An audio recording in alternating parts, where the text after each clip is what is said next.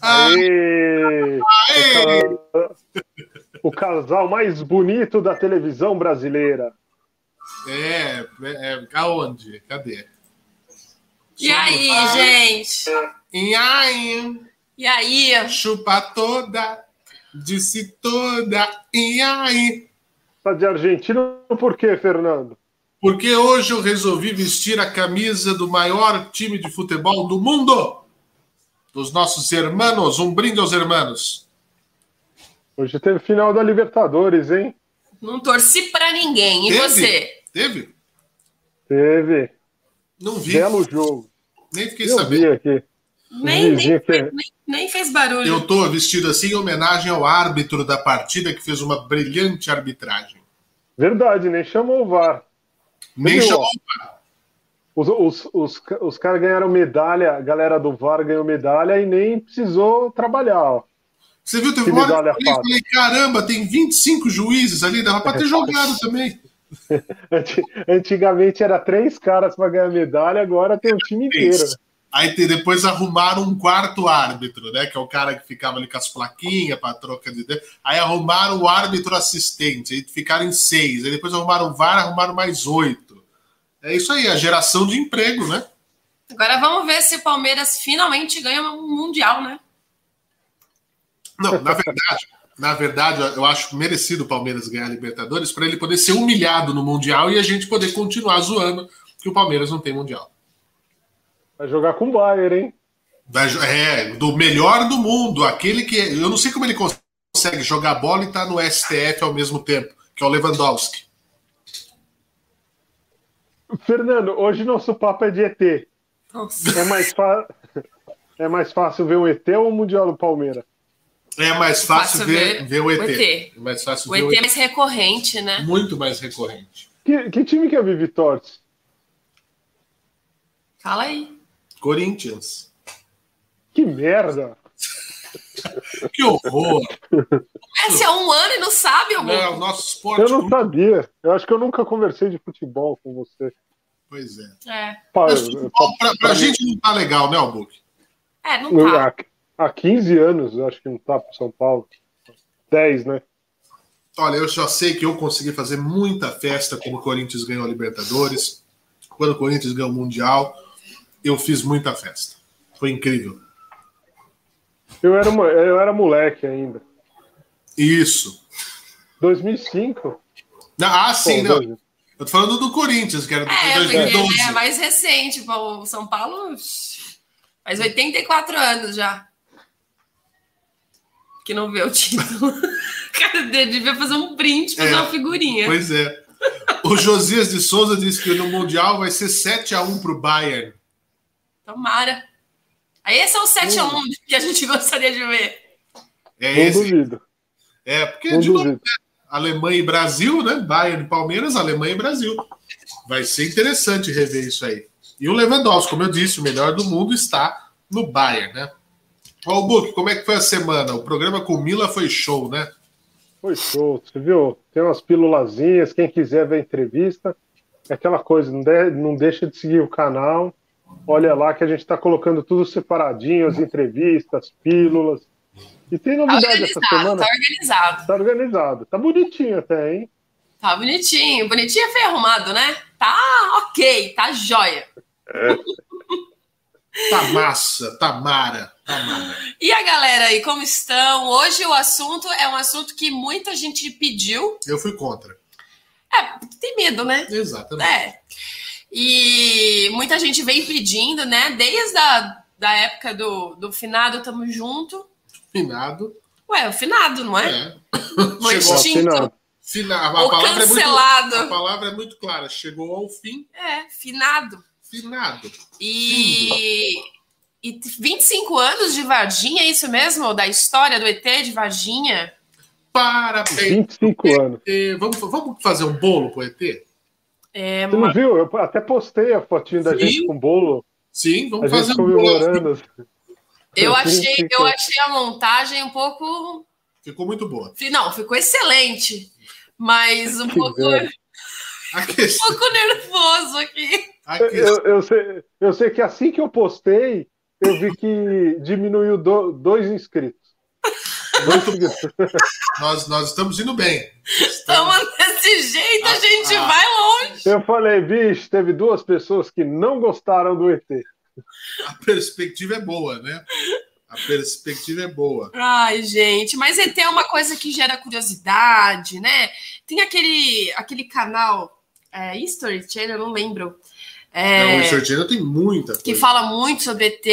Inclusive, até vi um documentário há uns dois anos sobre a, o lendário, né? A lenda dos homens de preto nos Estados Unidos, que são homens realmente, tipo MIB mesmo, é, ele pode até tem, falar né, sobre isso, que existe mesmo uma, um órgão nos Estados Unidos que é. Eu também acredito, eu acredito bastante. O ano passado até teve um, um burburinho da NASA que ia né, divulgar finalmente os relatos verdadeiros. Enfim, gente, a gente não pode estar sozinho. Vocês já, você já, né? viram algum, vocês já viram algum, algum ET? Não. Tô vendo. Por que, que você não vai cuidar da sua vida? Vai cuidar da sua vida, Fernando. Eu sei Depois que eu, eu ia... contar a Fernandice da semana. Vocês gostam, né? Eu, eu, ia, eu ia muito para para Leme, né? Para Marte. É... E, e, a gente ia muito ali pro Caju. Não sei se você conhece um bairrinho afastado de Leme ali, que a Flávia tem sítio e tal. E passa no meio do café. Do Leme Pontal! Eu sabia, eu fiz rápido porque você ia pegar. Não é nada igual! Vai! E passa, passa no meio do cafezal, do cafezal e do da cana, né? É só cana para todo lado. E eu gosto de dirigir à noite, né? E você ah, não vê nada. Você dirigir à noite? É evidente que eu vou no lugar Só à noite, pô. Você não dorme na estrada à noite? Não, eu durmo todo dia, eu durmo todo dia às seis da manhã, pô. Você não virou ainda um relógio biológico do Tamo Não. Estragamos. Tô... Você, você, estragou com a vida eu do Albuquerque. Aliás, a Flávia, aliás, ela tem um monte de coisa para te falar. Eu, dele. Você, você, você. Você reclame, estragou o Albuquerque. Reclame com Antônio Augusto Amaral Carvalho Tutinho. Mas a escolha do Albuquerque.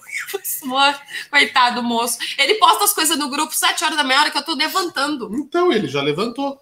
Não, ele nem foi Não, dormir. Eu, tô indo dormir. Que joia. É uma quali, qualidade de vida. Qualidade de vida. Continua, Book. Ah. Aí você tá lá no cafezal à Não. noite, indo no, no bairro lá, e aí? Não, mas você fala, vai chegar um ET a qualquer momento. Aquele ah, negócio de pá, pousa, pousa na vizinha na sua frente, mas nunca aconteceu. Eu sempre desejei que acontecesse, mas não aconteceu. Tem, tem. Então, por isso que eu acho, eu acho difícil acreditar em algumas coisas. Eu a minha mãe já teve uma experiência. Ah, bom. No Rio de Janeiro.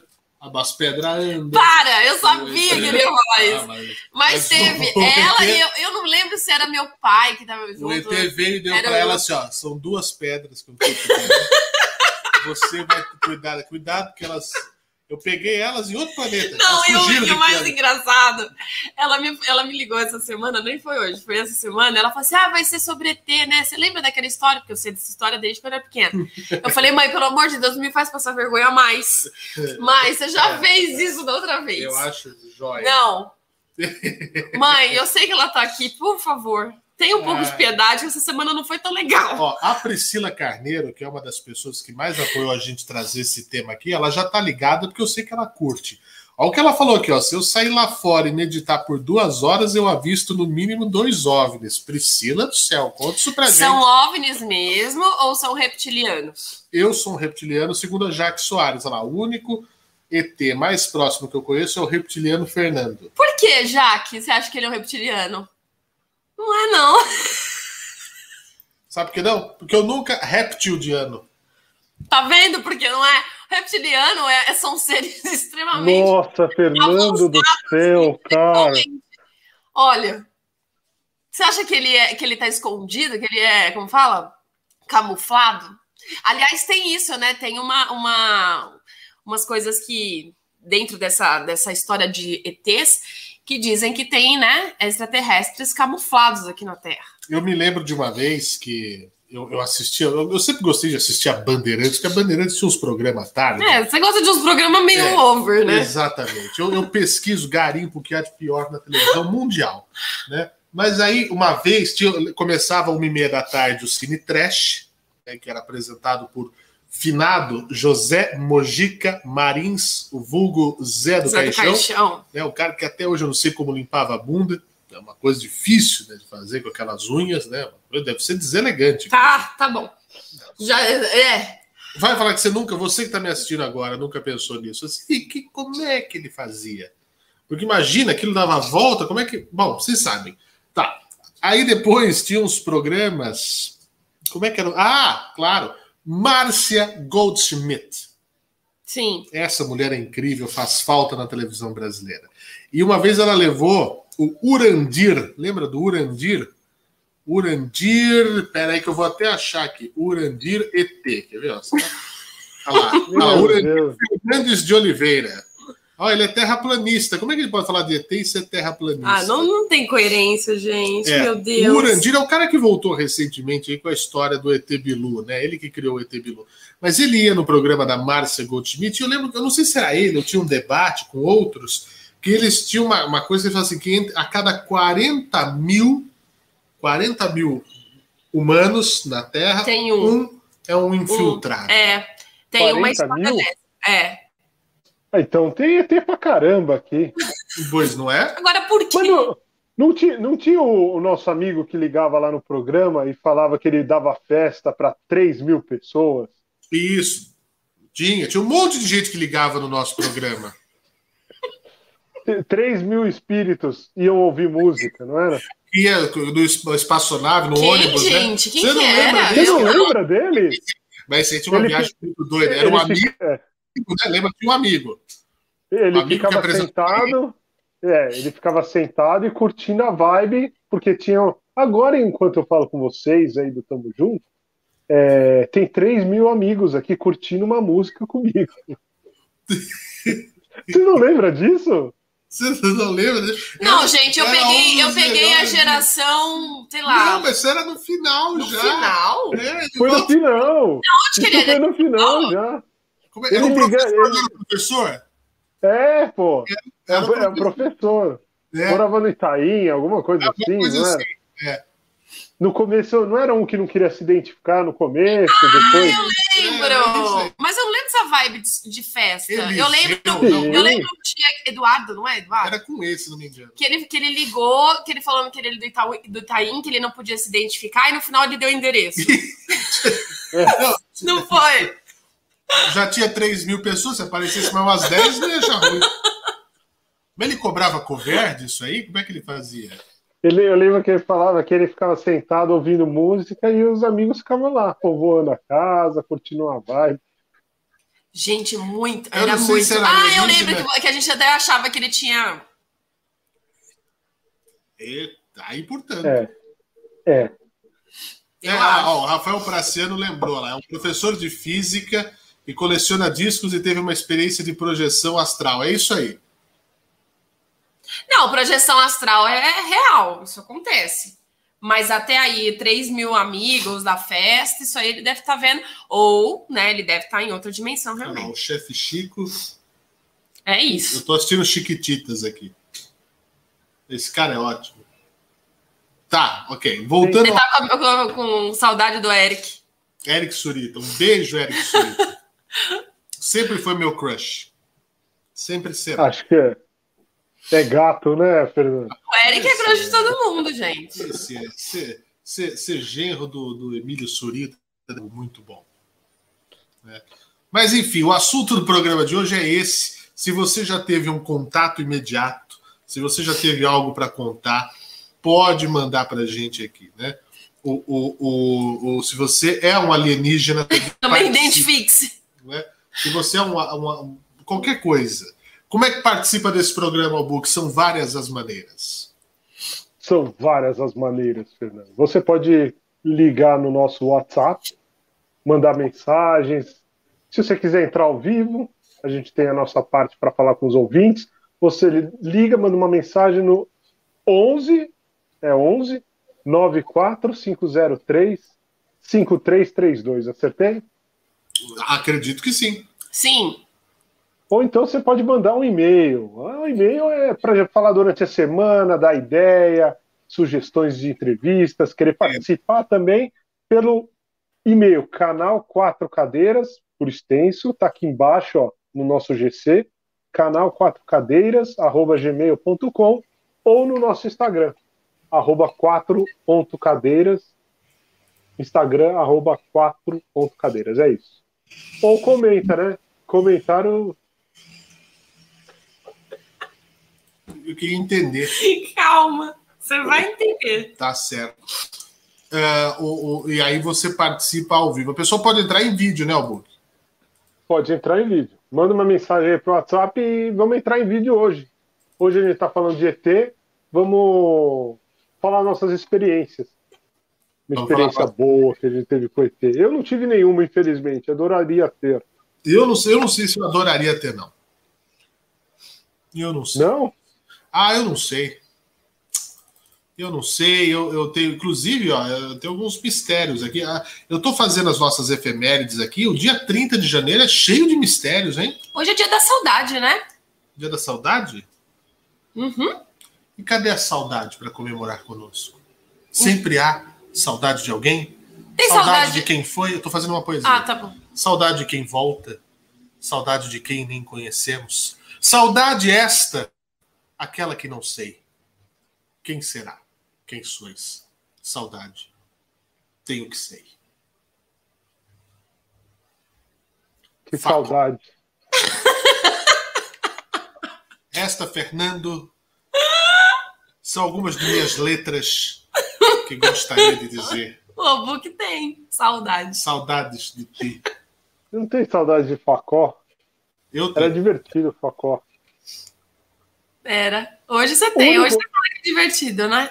Eu, eu tenho saudade de já já. Esse nunca saberemos. Mas a, sal, a saudade que eu tenho de já já é porque eu, nu, eu, eu, Nós nunca eu saí do programa Mas com eu a acho curiosidade que... que porra aconteceu na escada rolante. O que oh, essa história foi. Não, não é possível. Não, mas ó, o Albuque, o Praciano, o Rafael Praciano, aliás, beijo que ele tá aqui. É o nosso biógrafo. Ele deu uma ideia. O, o Jajá ele tem um site, né? Então a gente pode entrar em contato com ele. Inclusive, o nosso programa pode ser transmitido também no site. Nossa, sucesso. Aí sim! Aí, vou, nossa, vou, vou, entrar em contato com o Jajá para ele aparecer aqui. Não, não eu acho, eu acho. Porque a gente tem curiosidade, a curiosidade é muito programa, maior. Programa de humor, a gente lá só falava de coisa ruim. Aí já imaginou? Aí ele ia fazer, continuar o um mistério aqui, continuar o um mistério aqui, e ia, ia ligar para falar do Bolsonaro, para falar da, do, do Bruno Covas, de não sei mais quem. E da feijoada. Da feijoada, que por conta do Albu que a gente nunca foi. Por sinal, um abraço ao prefeito Bruno Covas, que a cidade aqui está toda fechada. Está onde, o Albuque? Não faço ideia. Bruno Covas está de licença médica, inclusive, sabia? Problema do câncer dele? Não sei, deve, deve ser, mas ele está nesse momento no estádio do Maracanã. Ah, olha só. Joia. Se fudeu, o Santos perdeu, trouxa. Foi por isso. Ele e o Dória são santistas. É verdade. Deu Bolsonaro, né?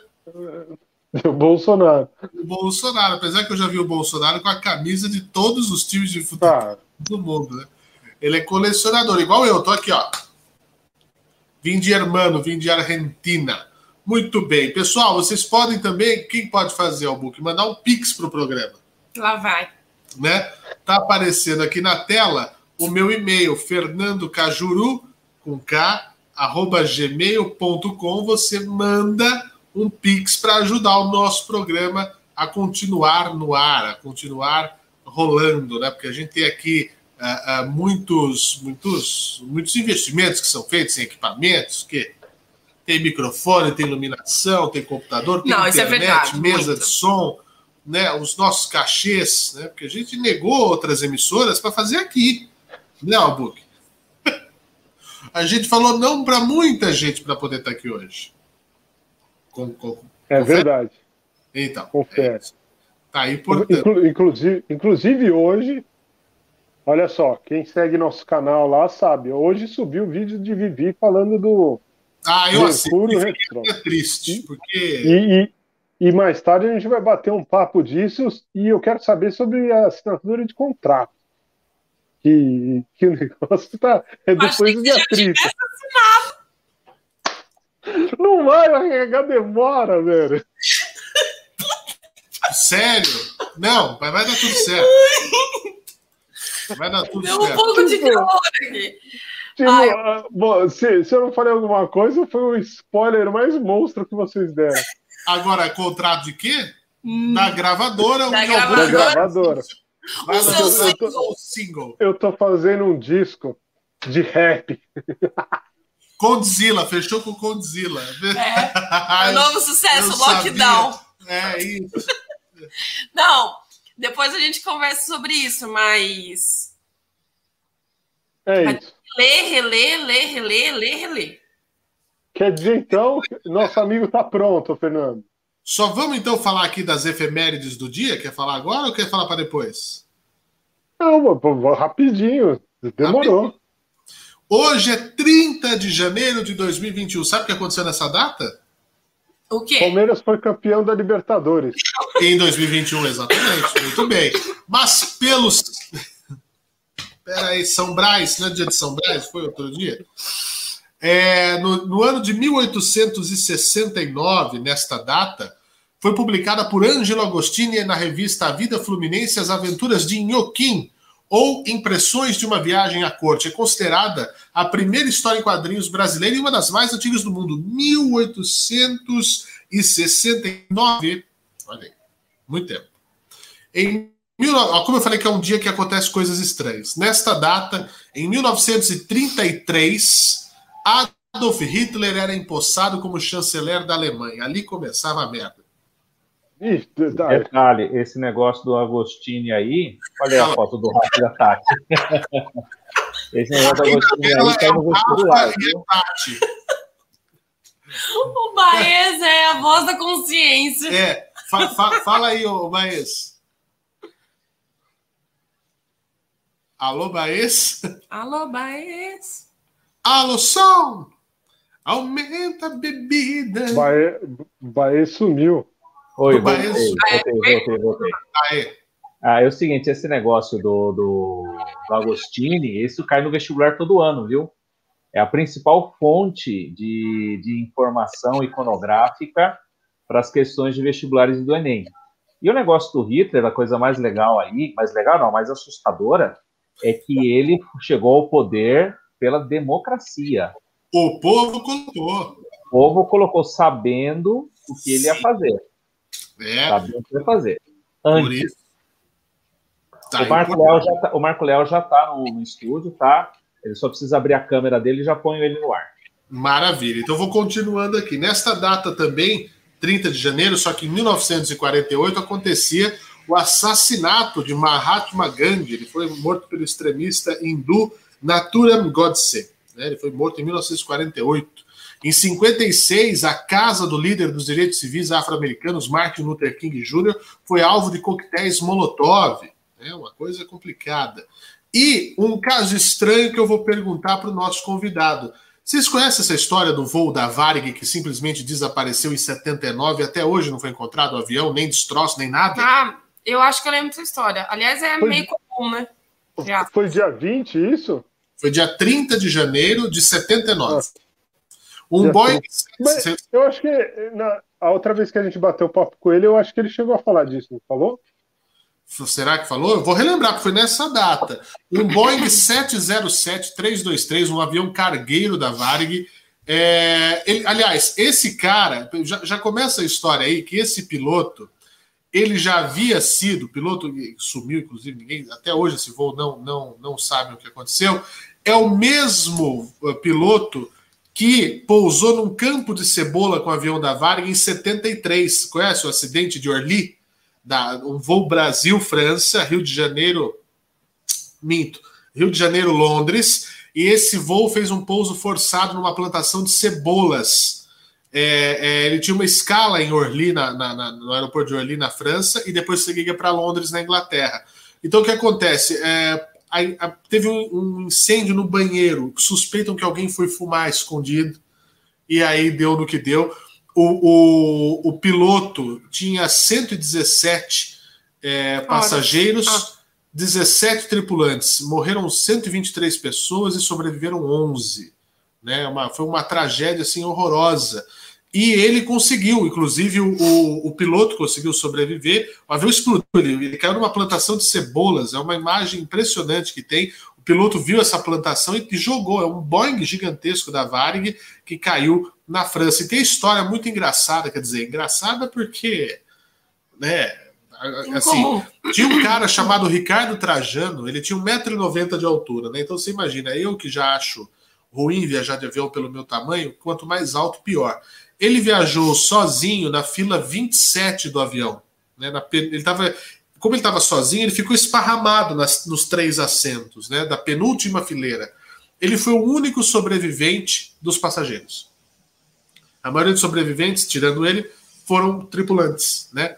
É, ele salvou, porque o que acontece? Ele saiu do, do, na hora de que o avião estava caindo, ele saiu do banco, todo mundo ficou sentado, é a ordem, né? Ficar sentado. Ele saiu e ficou sentado no chão, encostado na porta da cabine do piloto. E tanto que os pilotos sobreviveram, né? E ele também sobreviveu. Ele foi retirado desmaiado, agonizando do avião, pelo primeiro bombeiro que chegou ao, ao local, porque já subiu por ali e já viu ele lá. Né? Ele conseguiu abrir a porta do avião e encontrou esse corpo já caído ali, que era o do Ricardo Trajano. Aí o que acontece? Ele ficou dois meses internado no Hospital da Beneficência Portuguesa, no Rio de Janeiro. Foi trasladado no voo especial de Paris para o Rio. É, depois que ele foi. que ele teve alta, um ano depois, exatamente um ano depois, sabe o que ele fez, Albuque? Foi abduzido. Não. Ele entrou no hotel Copacabana Palace, lá tinha uma loja da Varig foi até a atendente do balcão e falou assim: no ano passado eu comprei uma passagem para Londres, mas o avião caiu e eu não cheguei. Eu acho que eu tenho direito a outra. A Varig, deu e ele conseguiu. Não, não, conseguiu. Ele conseguiu chegar até o, o, o, o destino. o destino dele. Mas de uma, de uma espirituosidade muito grande. Mas é o okay, quê? Esse voo. Aí no dia 30 de janeiro, esse mesmo piloto desse voo saiu né, de, de, de Tóquio, era um voo cargueiro, né, que estava um avião cargueiro, que tinha muitas coisas, incluindo nesse voo, deixa eu até pegar aqui para dar mais é, garantia para vocês a informação, tinha obras de arte nesse voo, obras de arte. Era um avião que estava apenas com três pessoas, o piloto, o copiloto e o engenheiro de voo, né? É, é, deixa, não, aliás, deixa eu dar uma olhada aqui, pera aí. Deixa eu achar aqui. Não, eles estavam em seis, na verdade, seis. Eles saíram do aeroporto internacional de Narita, né? É, o comandante é o Gilberto Araújo da Silva, que estava naquele voo. Ele ia fazer uma escala nos Estados Unidos e depois ia seguir para o Brasil, no Rio de Janeiro. Então ele saiu no dia 30, às 8h20 da noite, portanto faria uma hora, do dia 30 de janeiro de 79. 22 minutos depois de decolar, ele fez um contato com o controle de tráfego aéreo, normal, beleza. Só que o segundo contato, que era previsto para acontecer às 9h23, que seria agora praticamente, nunca chegou a ser feito. O avião sumiu no, sobre o Oceano Pacífico 30 minutos depois da decolagem. O voo tinha várias coisas. Entre os itens, 53 quadros do pintor Manabu Mabe, que voltavam de uma exposição no Japão. Na época, esses quadros eram avaliados em mais de 1 milhão e 200 mil dólares. Esse é um dos mai, maiores mistérios da aviação, da história da aviação civil, um dos raríssimos voos civis comerciais que simplesmente desapareceram sem deixar vestígios. Eu não sei se vocês lembram, mas em 2014 aconteceu a mesma coisa com o voo MH370 da Malaysian Airlines, 200, só que aí tinha 227 passageiros, uhum. 12 tripulantes, desapareceu também sem deixar vestígios nunca houve nenhum sinal nenhum de nada. Sinal. Plástico, peça, corpo, qualquer coisa desse voo que era o PPVLU aeronave. Era um Boeing 707, um baita de um avião. E aí você vê que, que é uma coisa. Então, assim, tem várias, várias teorias conspiratórias, né? o pessoal fala que o que pode ter acontecido. É, é, a, a Varig acabou dizendo que não foi possível encontrar nenhum indício que lançasse qualquer luz sobre a causa do desaparecimento. Primeiro, que dizem, pode ter ocorrido um sequestro por colecionadores de arte. Já teria, poderia ter mais gente no avião, sequestrado esse avião, esse avião pousou em algum lugar e ninguém nunca mais achou. Nossa, mas gente, mas mataram todo mundo, então. Ok. Mas, mas, mas para você bloquear o rastreio do, do avião é. Sequestrar é uma coisa, você bloquear todo o rastreio do, do avião é muito difícil. É, mas lembrando que isso foi em 79, a tecnologia. É. Não sei, não sei. Também, outra questão: o, esse avião podia ter sido abatido pelos soviéticos interessados em, em esconder segredos de, de um caça MiG-25 do desertor Vitor Belenco, que supostamente estaria, supostamente esse caça estaria sendo levado, desmontado. Lembra que ia parar nos Estados Unidos? Uhum. Não sabemos. Uh, também tem o Oswaldo Profeta, que ele é um ex-copiloto da Força Aérea Brasileira. Ele escreveu um livro chamado O Mistério do 707. Ele diz que não foi um acidente. Ele pode dizer que a tripulação é, é, errou a navegação, entrou no espaço aéreo soviético e acabou sendo derrubado. Porque é um avião estranho na época da Guerra Fria, enfim, da, né, no começo, assim, da. da Mas o da, Mal da, da Malaysia também falam, né? Que pode ter sido abatido. abatido. Né? Uh, outra coisa é que ele tenha sido forçado a um pouso na costa da Rússia, tudo por conta dessas questões aí de, de, de militares, onde os tripulantes teriam sido mortos. E a hipótese mais plausível é que depois da decolagem, a aeronave atingiu um nível de cruzeiro elevado, despressurizou a cabine de maneira lenta, o que não causou explosão, né? Não houve explosão, mas as pessoas morreram sem ar. Então, é, o avião continuou voando com o piloto automático, automático, automático, até acabar o combustível, caiu ao mar em algum ponto extremamente distante dos locais de busca, porque eles foram buscar meia hora depois da decolagem. Ah, o avião deveria estar aqui, mas e se ele continuou voando, voando, voando sozinho? até acabar a gasolina, o combustível, e aí nunca acharam, por isso que nenhum destroço foi encontrado, sendo muito provável que acham que ele esteja no fundo do Oceano Pacífico, em alguma área inabitada da região do Alasca. É uma história bem doida, né? Uma coisa bem maluca que aconteceu no dia 30 de janeiro. E só para finalizar, nascidos nessa data, Franklin Roosevelt, político americano, né? Foi um dos grandes nomes da política americana, presidente dos Estados Unidos.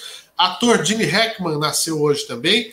Outro político americano foi vice-presidente Dick Cheney e o grande músico britânico Phil Collins. A gente ainda registra mortes na data de hoje. Em 1951 morria Ferdinand Porsche, o cara que criou a Porsche, né, engenheiro de automóveis austríaco, o escritor norte-americano Sidney Sheldon, e hoje, como disse a nossa Vivi, dia da saudade, também dia do quadrinho nacional, por conta do que o Baez disse aí, eu também avisei, e dia da não violência, então não se batam amiguinhos, pelo menos hoje.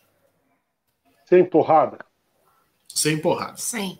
Muito bem. É Nosso convidado já está na ponta da linha, vamos chamá-lo? Pode chamar? Por favor, Albuquerque, faça as honras. Bora lá, Marco Aurélio Leal, é nosso convidado hoje. Ele é membro da Comissão Brasileira de Ufólogos, a CBU.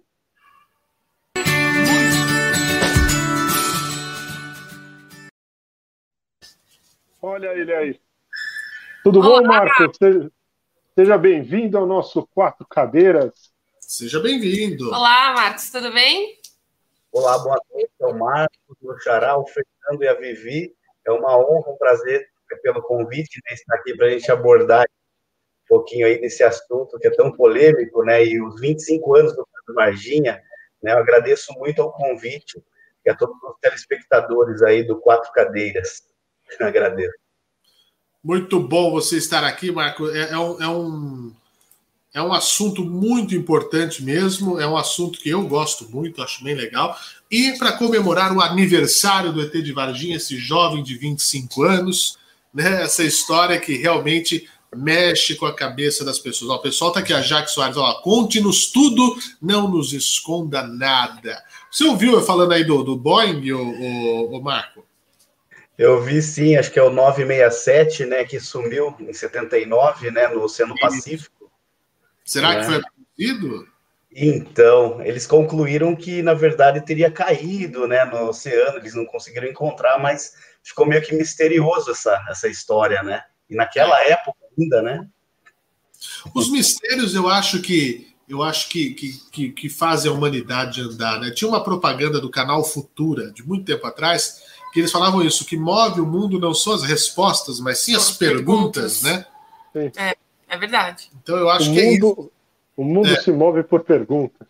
É, às vezes, às vezes é até melhor não ter a resposta, porque isso estimula que continue a busca, que continue o estudo, que continue o planejamento, né, sobre as coisas. Eu quero estrear uma pergunta para o Marco, porque da outra Fica vez, eu já volto. né? Marco. Outra vez você não estava lá ou estava? Não estava. Ah, não está. Não está. É, 25 anos de Varginha, né? E depois, pelo menos aqui no Brasil, a gente não teve outro caso sobre, né? É, tem alguma coisa mais recente, né? De lá para cá, tem se a gente é, tem alguma história, não, mesmo que não no Brasil, mas em outro lugar do mundo, temos?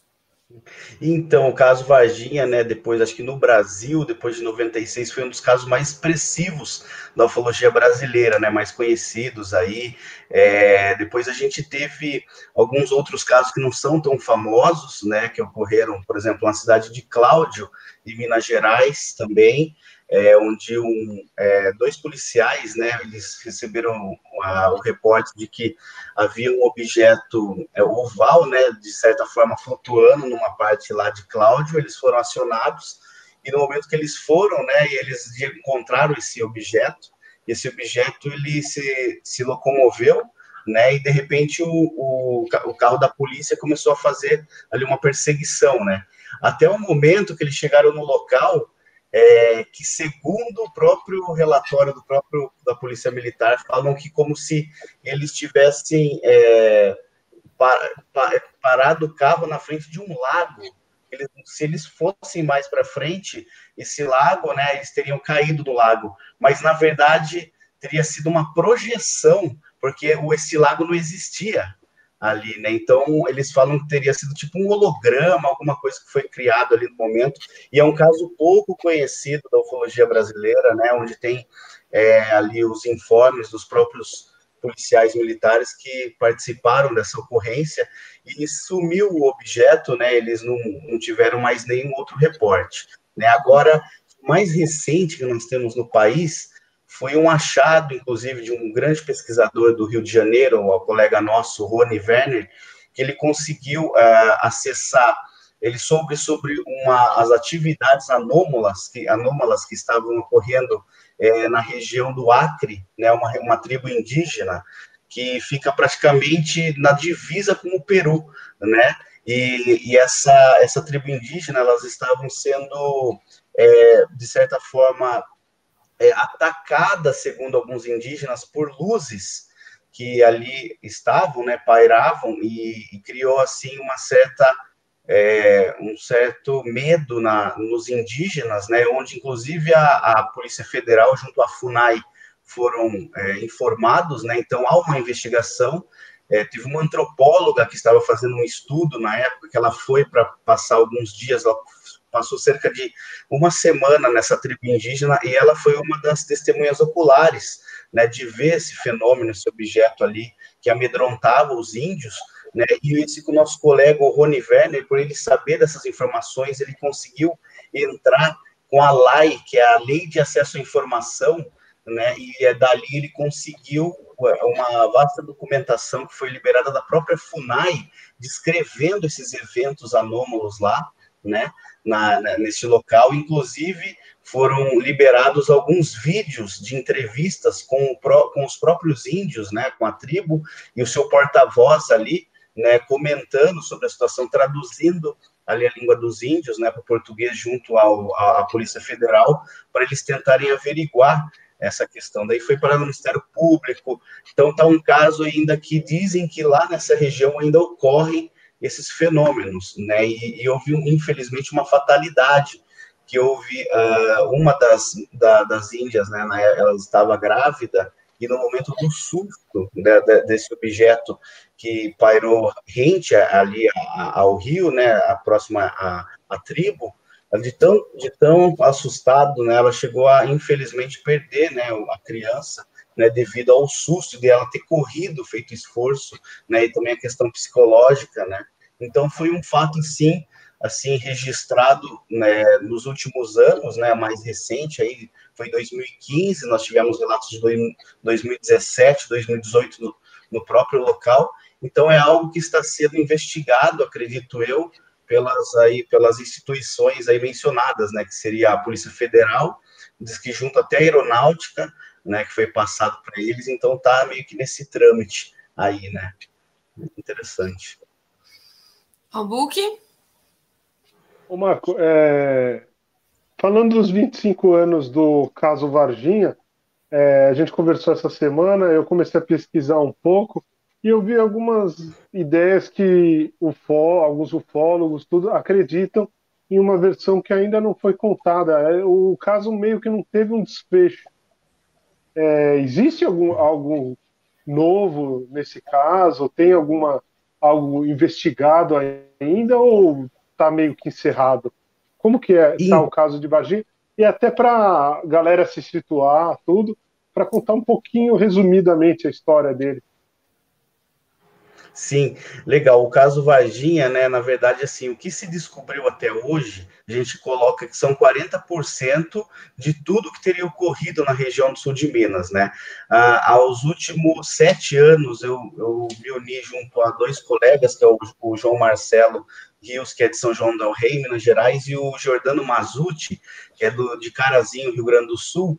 Então, a gente se uniu para reinvestigar o caso Varginha e tentar obter novas informações. Nesses últimos sete anos, a gente tem ido, a gente é, pesquisar, né, temos ido muito a Varginha, e, e, a gente tem encontrado várias testemunhas que se envolveram na época com os fatos, né, é, tanto da área civil e da área militar. É, todos os, os, militares que teriam sido mencionados pelos ufólogos, pela pesquisa dos ufólogos que foi feita na época, de que teria participado dessa operação né, envolvendo essas criaturas estranhas em Varginha, é, a maioria dos nomes que foram liberados publicamente, a gente foi atrás desses militares, né? A maioria deles nos recebeu, obviamente eles negaram né, qualquer envolvimento no fato, mas houve uma porcentagem pequena de militares que colaboraram e que realmente disseram que houve justamente esse evento em Varginha que foi acobertado aí pelas nossas forças armadas. Né? Então, eu não sei se vocês querem que eu faça uma cronologia meio bem resumida do caso, para as pessoas que não conhecem. né? É, acho que pode ser uma, uma bem resumida, acho que é. todo mundo conhece, mas uma bem resumida só para a gente relembrar. Sim, é, o, o caso Varginha ele começou estourou na mídia com o avistamento daquelas três meninas, que foi a Liliane, a Valquíria e a Kátia Xavier, né? Elas tinham ido é, para fazer né, um, um, trabalho numa casa, e daí no momento que elas estavam voltando, né, elas resolveram cortar caminho pelo terreno baldio ali, e daí no momento onde a Liliane estava um pouquinho mais à frente, ela, ela viu uma, essa criatura, né? Ela disse que o que chamou a atenção dela foi tipo uma pichação no, no muro, e de repente ela viu agachado um ser, né? Uh, que estava com a cabeça virada para o muro, né? Até então elas não viram a face dessa criatura, e quando a, ela fala, gente, olha ali, aí a criatura olha, né? No momento que ela olha, elas conseguem observar as características físicas ali, que seriam como se fosse, elas descrevem como na época elas escreveram como demônio, né? Porque elas não tinham nem noção da, da questão de extraterrestre e tal. Mas depois que foi descrito, né? Todo, todo o, o, testemunho delas, elas falam realmente que parecia entre um homem e um bicho, né? Metade ali entre essa questão. E essa criatura, ela tinha três protuberâncias na face, né? Três, como se fossem os calombos, né? Os olhos muito grandes, vermelhos o, o, o corpo bem marrom, com veias saltadas, é, e como se tivesse passado uma espécie de uma graxa, de um óleo, estava bem oleoso. No momento que a Liliane fala, gente, olha ali, essa criatura olha para elas, a Kátia, que era né, a mais velha na época, ela se impressiona demais com, com o que ela vê. Ela diz que até na expressão dela, ela fala que no momento que essa criatura olha para ela, é como se a criatura esboçasse uma questão de é, assim, de muito medo, de desespero, e meio que ela falou assim, parece que sentiu que estava precisando de ajuda, né? E nesse momento que elas gritaram, a criatura teria voltado a olhar para o muro, né? Ali ficar agachadinho com a mão entre as pernas. Foi da onde ela, as duas irmãs correram, viram que a Kátia ficou um pouco estática, voltaram, puxaram a Kátia, e daí elas foram embora, né, desesperadas ali, até encontrar com a mãe delas na, na, no bairro vizinho, que era o bairro Santana, na época, que a mãe já estava preocupada porque elas estavam demorando, né? E elas chegou, chegaram uma chorando, né? Totalmente desesperada, dizendo: "Mamãe, a gente viu demônio, a gente viu demônio", desesperadas. A mãe não entendeu muito, pediu para a Kátia, que era mais velha e responsável pelas filhas, porque a Liliane na época tinha 14, é, a Liliane tinha 16 anos e a Valquíria 14, né? E, então, é, a Kátia, de 22 anos na época, voltou até o local, não queria voltar, mas a mãe fez ela voltar, pegar uma carona. O momento que elas chegam de volta no terreno baldio, a Kátia não sai do carro, porque ela está em choque, aponta para a dona Luísa, que é a mãe das meninas. A mãe das meninas vai até o local ali onde o ser estava agachado, mas não, não encontram mais nada ali. Né, que foram alguns, alguns minutos depois ali, não sei se cerca de 20 a meia hora né, depois delas terem passado lá, e ela fala que sente um cheiro muito forte de amoníaco, onde teria ficado no olfato dela, assim, é, de certa forma, durante duas semanas, né, odor.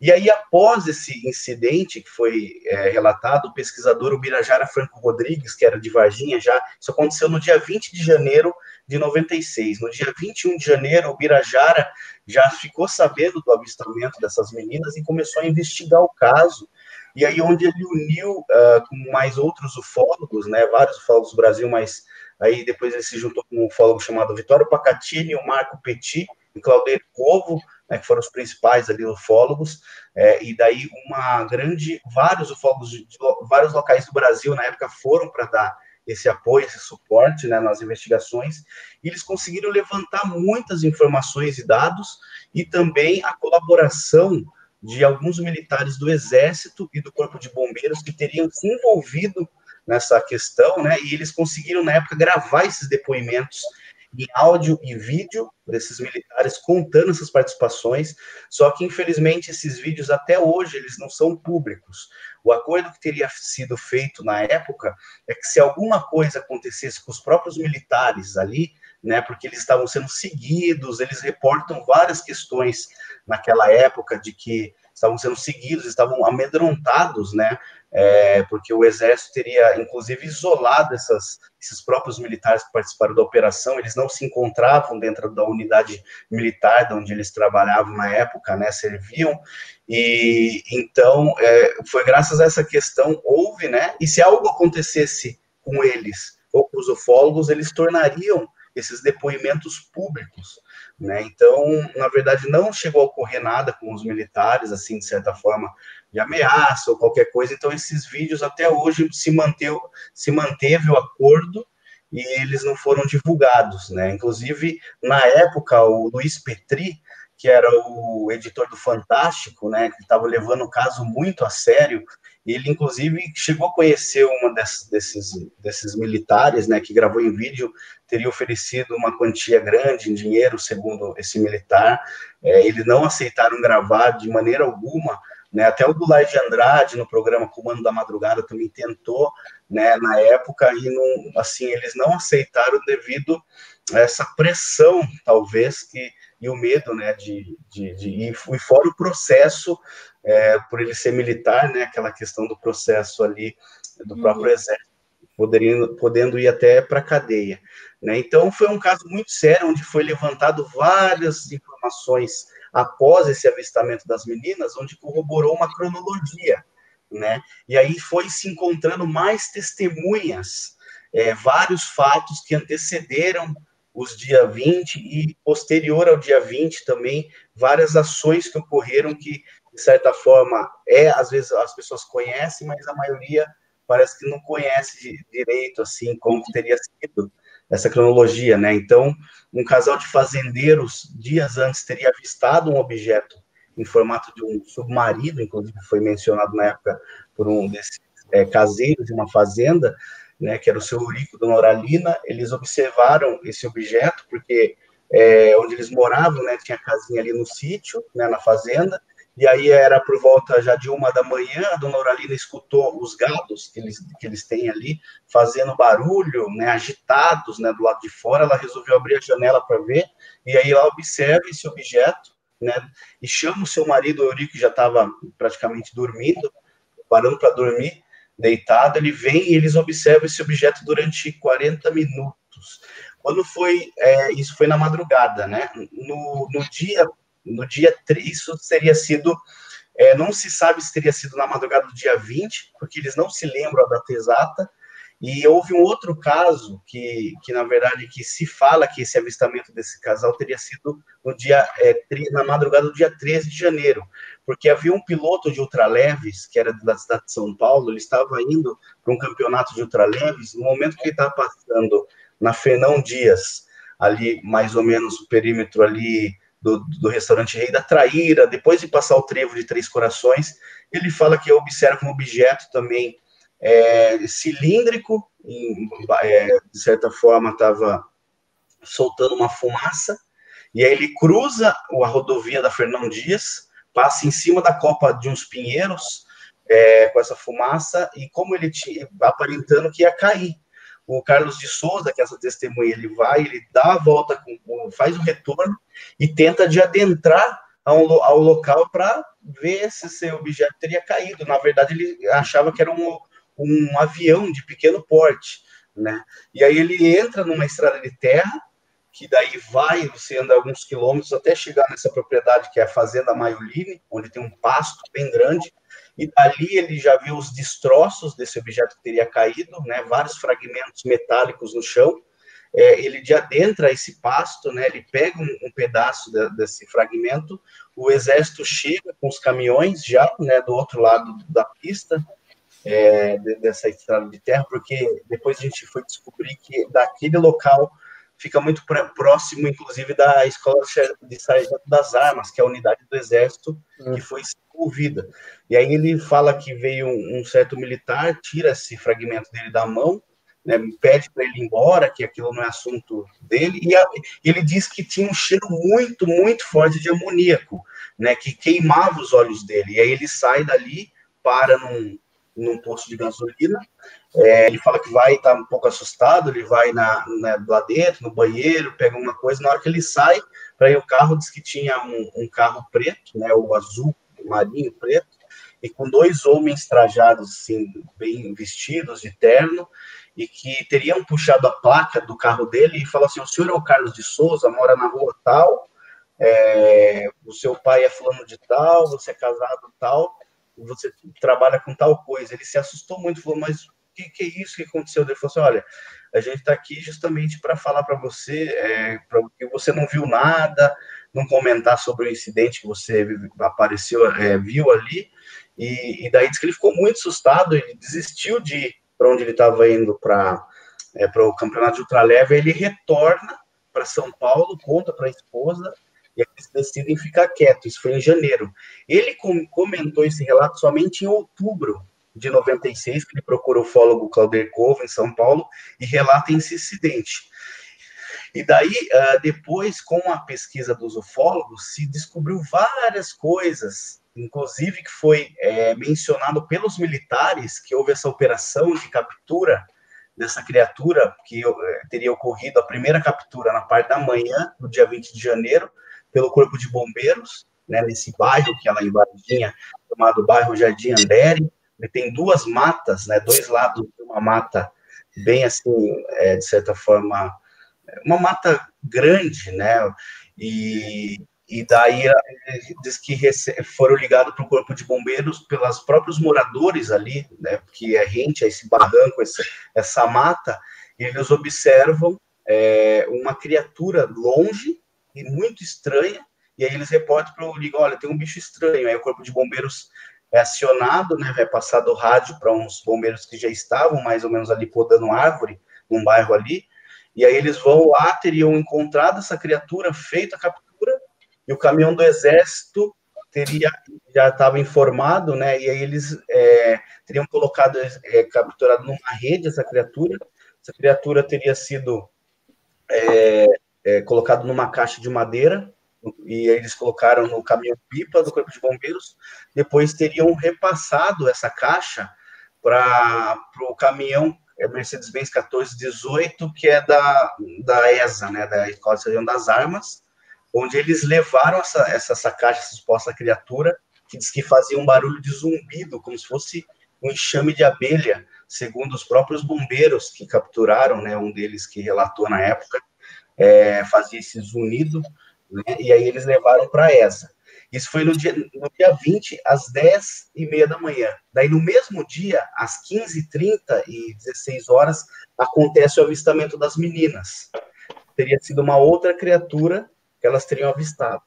No mesmo dia 20, acontece uma chuva torrencial em Varginha. Segundo moradores de Varginha, eles falam que nunca viram uma, uma chuva posterior àquele dia e anterior àquele dia, né, até os dias de hoje falam que foi atípico assim a questão de, dessa chuva temporal. E por volta das 20 horas um policial que era da polícia reservada de Minas Gerais, que era o Marco Elixerese, junto ao cabo Eric Lopes, eles estavam num carro paisana fazendo a ronda próximo a esse local. E aí foi da onde diz que uma criatura passa na frente do carro e se é, ela vai de adentro a uma construção, que naquela época tinha várias obras em construção. Esse militar vai, pega essa criatura, que era meio bicho, meio homem, colocaria no banco de trás e dali eles teriam levado essa criatura para um posto de saúde, que era, é, inclusive, o médico era conhecido do, do, do, do, cabo Eric Lopes, né, o, aí no momento que ele chama o médico, a gente capturou um bicho que eles nem imaginavam, na verdade, Gente, mas é surreal levar para um posto de saúde também, não? Então, é surreal. É, Desculpa porque... o espanto. Não, mas tá certo. É, é, são umas Demônio! Não vou levar para o SUS. Não, não. Porque se ele sobreviveu ao SUS é porque ele não, é, planeta é, é o teste, é o, é teste, teste da época. Não, mas desculpa Eles... minha, mas é, mas realmente. É esse o caso daquela, é, dessa pessoa que pega é, no carro, que eu me lembro, não sei se é real isso, e depois ele morre, essa pessoa morre, não é? Morreu depois de 27 dias em virtude da contaminação.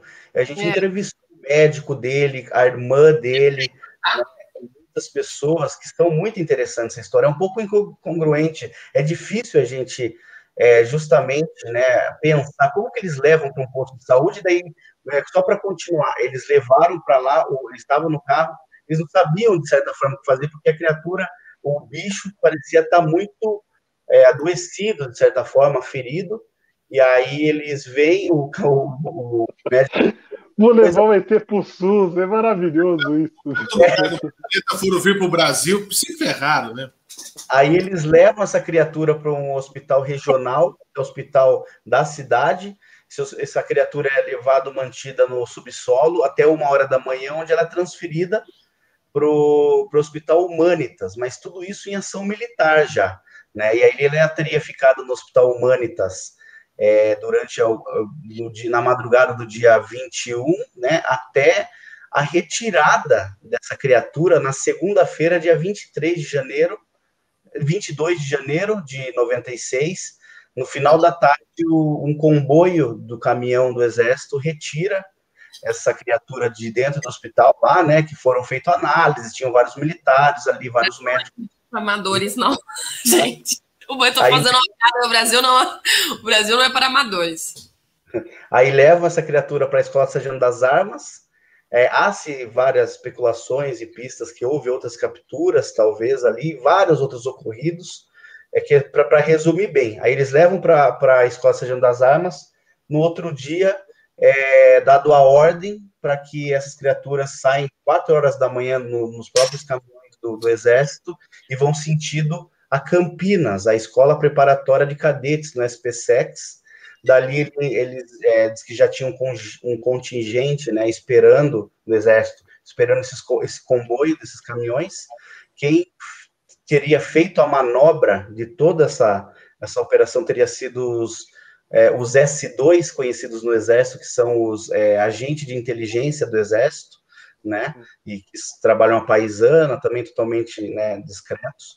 E, e, o interessante é que, assim, toda essa informação que se tem, né, que os ufólogos levantaram na época, foram justamente de testemunhos militares, desses poucos que disseram o que eles vivenciaram naqueles dias. Né? E a gente teve a oportunidade de localizar um deles é, em 2019. Ele, nossa, demorou assim uns nove meses para a gente conseguir ele confiar na gente para se encontrar. E nós tivemos um encontro com ele em Belo Horizonte, onde a gente teve uma conversa com ele de duas horas, né? Onde ele conta detalhes assim e ele confirma justamente essa ação. Depois ele saiu do exército e várias outras coisas ocorreram.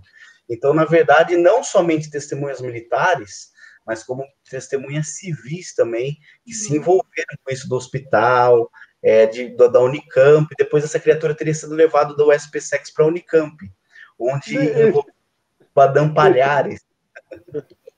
É, Eu só te inter... entrevista com Badam Palhares há séculos. Só, só interrompendo um pouco, daí que a gente chega. Existe mesmo esse pavilhão 18 área, área 51, área sei lá. É área 18, Na né? Unicamp, né? É, pavilhão de. Tem um pavilhão lá lindo que dizem que ninguém pode chegar perto do negócio. É, o pessoal fala que a Unicamp toda, o Baez pode dizer, até porque o Baez se, se, se formou lá, enfim. É, é, a Unicamp, como toda universidade estadual, né, aquela coisa, meio abandonada tal, mas tem esse lugar, tem segurança reforçada, circuito de câmeras melhorado, coisa e tal. Existe esse lugar? Então, é meio que um mito, na verdade, de certa forma. A gente, eu tive para entrevistar o, um doutor que foi mencionado na época, que porque assim, o Badam Palhares seria o médico-chefe que teria autopsiado, e dali foram chamados cerca de 12 médicos de várias especialidades para analisar essa criatura. E, e aí o, o Conradinho, um, um cientista, doutor Conradinho Metzi, né, muito famoso, ele teria participado dessa, dessa, dessa parte da autópsia. Eu fui lá e entrevistei ele no HC, que é o Hospital das Clínicas no, da, da Unicamp, né? E ele assim, ele, ele, ele fala que não, não ocorreu, ele deu uma entrevista de uma hora, ele foi muito bacana, ele fala que não houve nada disso, que pelo menos se houve, ele não se envolveu. É, ele falou que ele falou: se vocês quiserem vir numa outra oportunidade, que eu levo vocês lá no subsolo para vocês verem que é um, é um, lugar pequeno, né? E de certa forma tem algumas instalações de necrotério da própria, na, na da, da, própria é, é, ali da Unicamp. Né? Então teve vários, é, assim, várias testemunhas também de enfermeiros ou funcionários que reportam o exército entrando nessa parte lá do HC e pedindo para as pessoas saírem de lá, né? Então assim, é Isso... é muito Varginha. Isso eu ouvi de um amigo cujo pai era médico lá. Ele são naturais de Campinas, veio morar em Araraquara, esse mais amigo do meu irmão, na verdade, e ele contou isso, que mandou realmente esvaziar, o pai dele estava lá. Falou: olha, gente, vai chegar um negócio aí. Então, então galera, vaze e aí deixou é, é, é, mais é, restrito às pessoas que estavam envolvidas nisso. Eu tenho uma dúvida, Marco. Disso tudo, enfim, quando, a partir de quando que começaram a perceber que falou assim, isso aí é coisa de outro planeta? Em que períodos? Porque levaram para o hospital, lá pediram a carteirinha, trouxe a carteirinha do plano de saúde, não, é só uma virose, dá uma, uma magnopirol, o que, que dá novalgina, né? Dá novalgina e tá bem e tal. Quando que começaram a falar assim, isso aí não é, isso aí não é um cachorro do mato, isso aí não é um bicho, isso aí um chupa-cabra. É, é, não é um, um, um uma uma, uma como é que fala? Que às vezes acontece, né? uma cruza de animais que dá uma outra espécie. Em que momento que ali começaram a falar assim, olha, a gente acha que isso aqui é um pouco maior do que a gente está pensando. Onde que começa a virar essa chave para fazer essa, essa mudança toda? Então, é interessante essa, essa questão, porque assim, todos os militares envolvidos, eles não sabiam, assim, os, o que se eram cabos, soldados, né? Eles não sabiam o que, que era a missão foi dada a missão. Na verdade, o, o, as Forças Armadas, né, o alto comando de Brasília, eles já tinham recebido um reporte desde agosto, setembro de 1995, porque a gente tem gravado, inclusive, da época, um controlador de tráfego aéreo da, da, do, da aeronáutica, ele comenta que naquela época estava tendo uma manifestação de OVNIs no espaço aéreo brasileiro e uma concentração muito grande no sul de Minas. Então, o NORAD, né, que é, é, é, é uma, uma instituição que fica nos Estados Unidos, no Canadá, onde eles têm vários satélites espalhados pelo globo, né? Eles têm uma, uma varredura, assim, vamos dizer, do espaço aéreo, de certa forma, mundial, né, ali.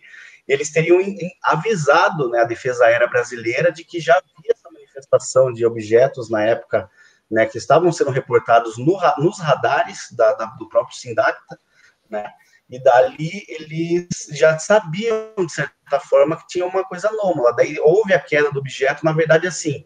O que a gente sabe é que o, o alto comando já sabia de que se tratava de, de algo extra, ou fora, ou anômalo, né? A gente não sabe realmente o que. A gente sabe que foi capturado alguma entidade biológica muito esquisita, né, de deformidades ali, e que, que, que teriam, né, talvez caído realmente essa, esse objeto lá.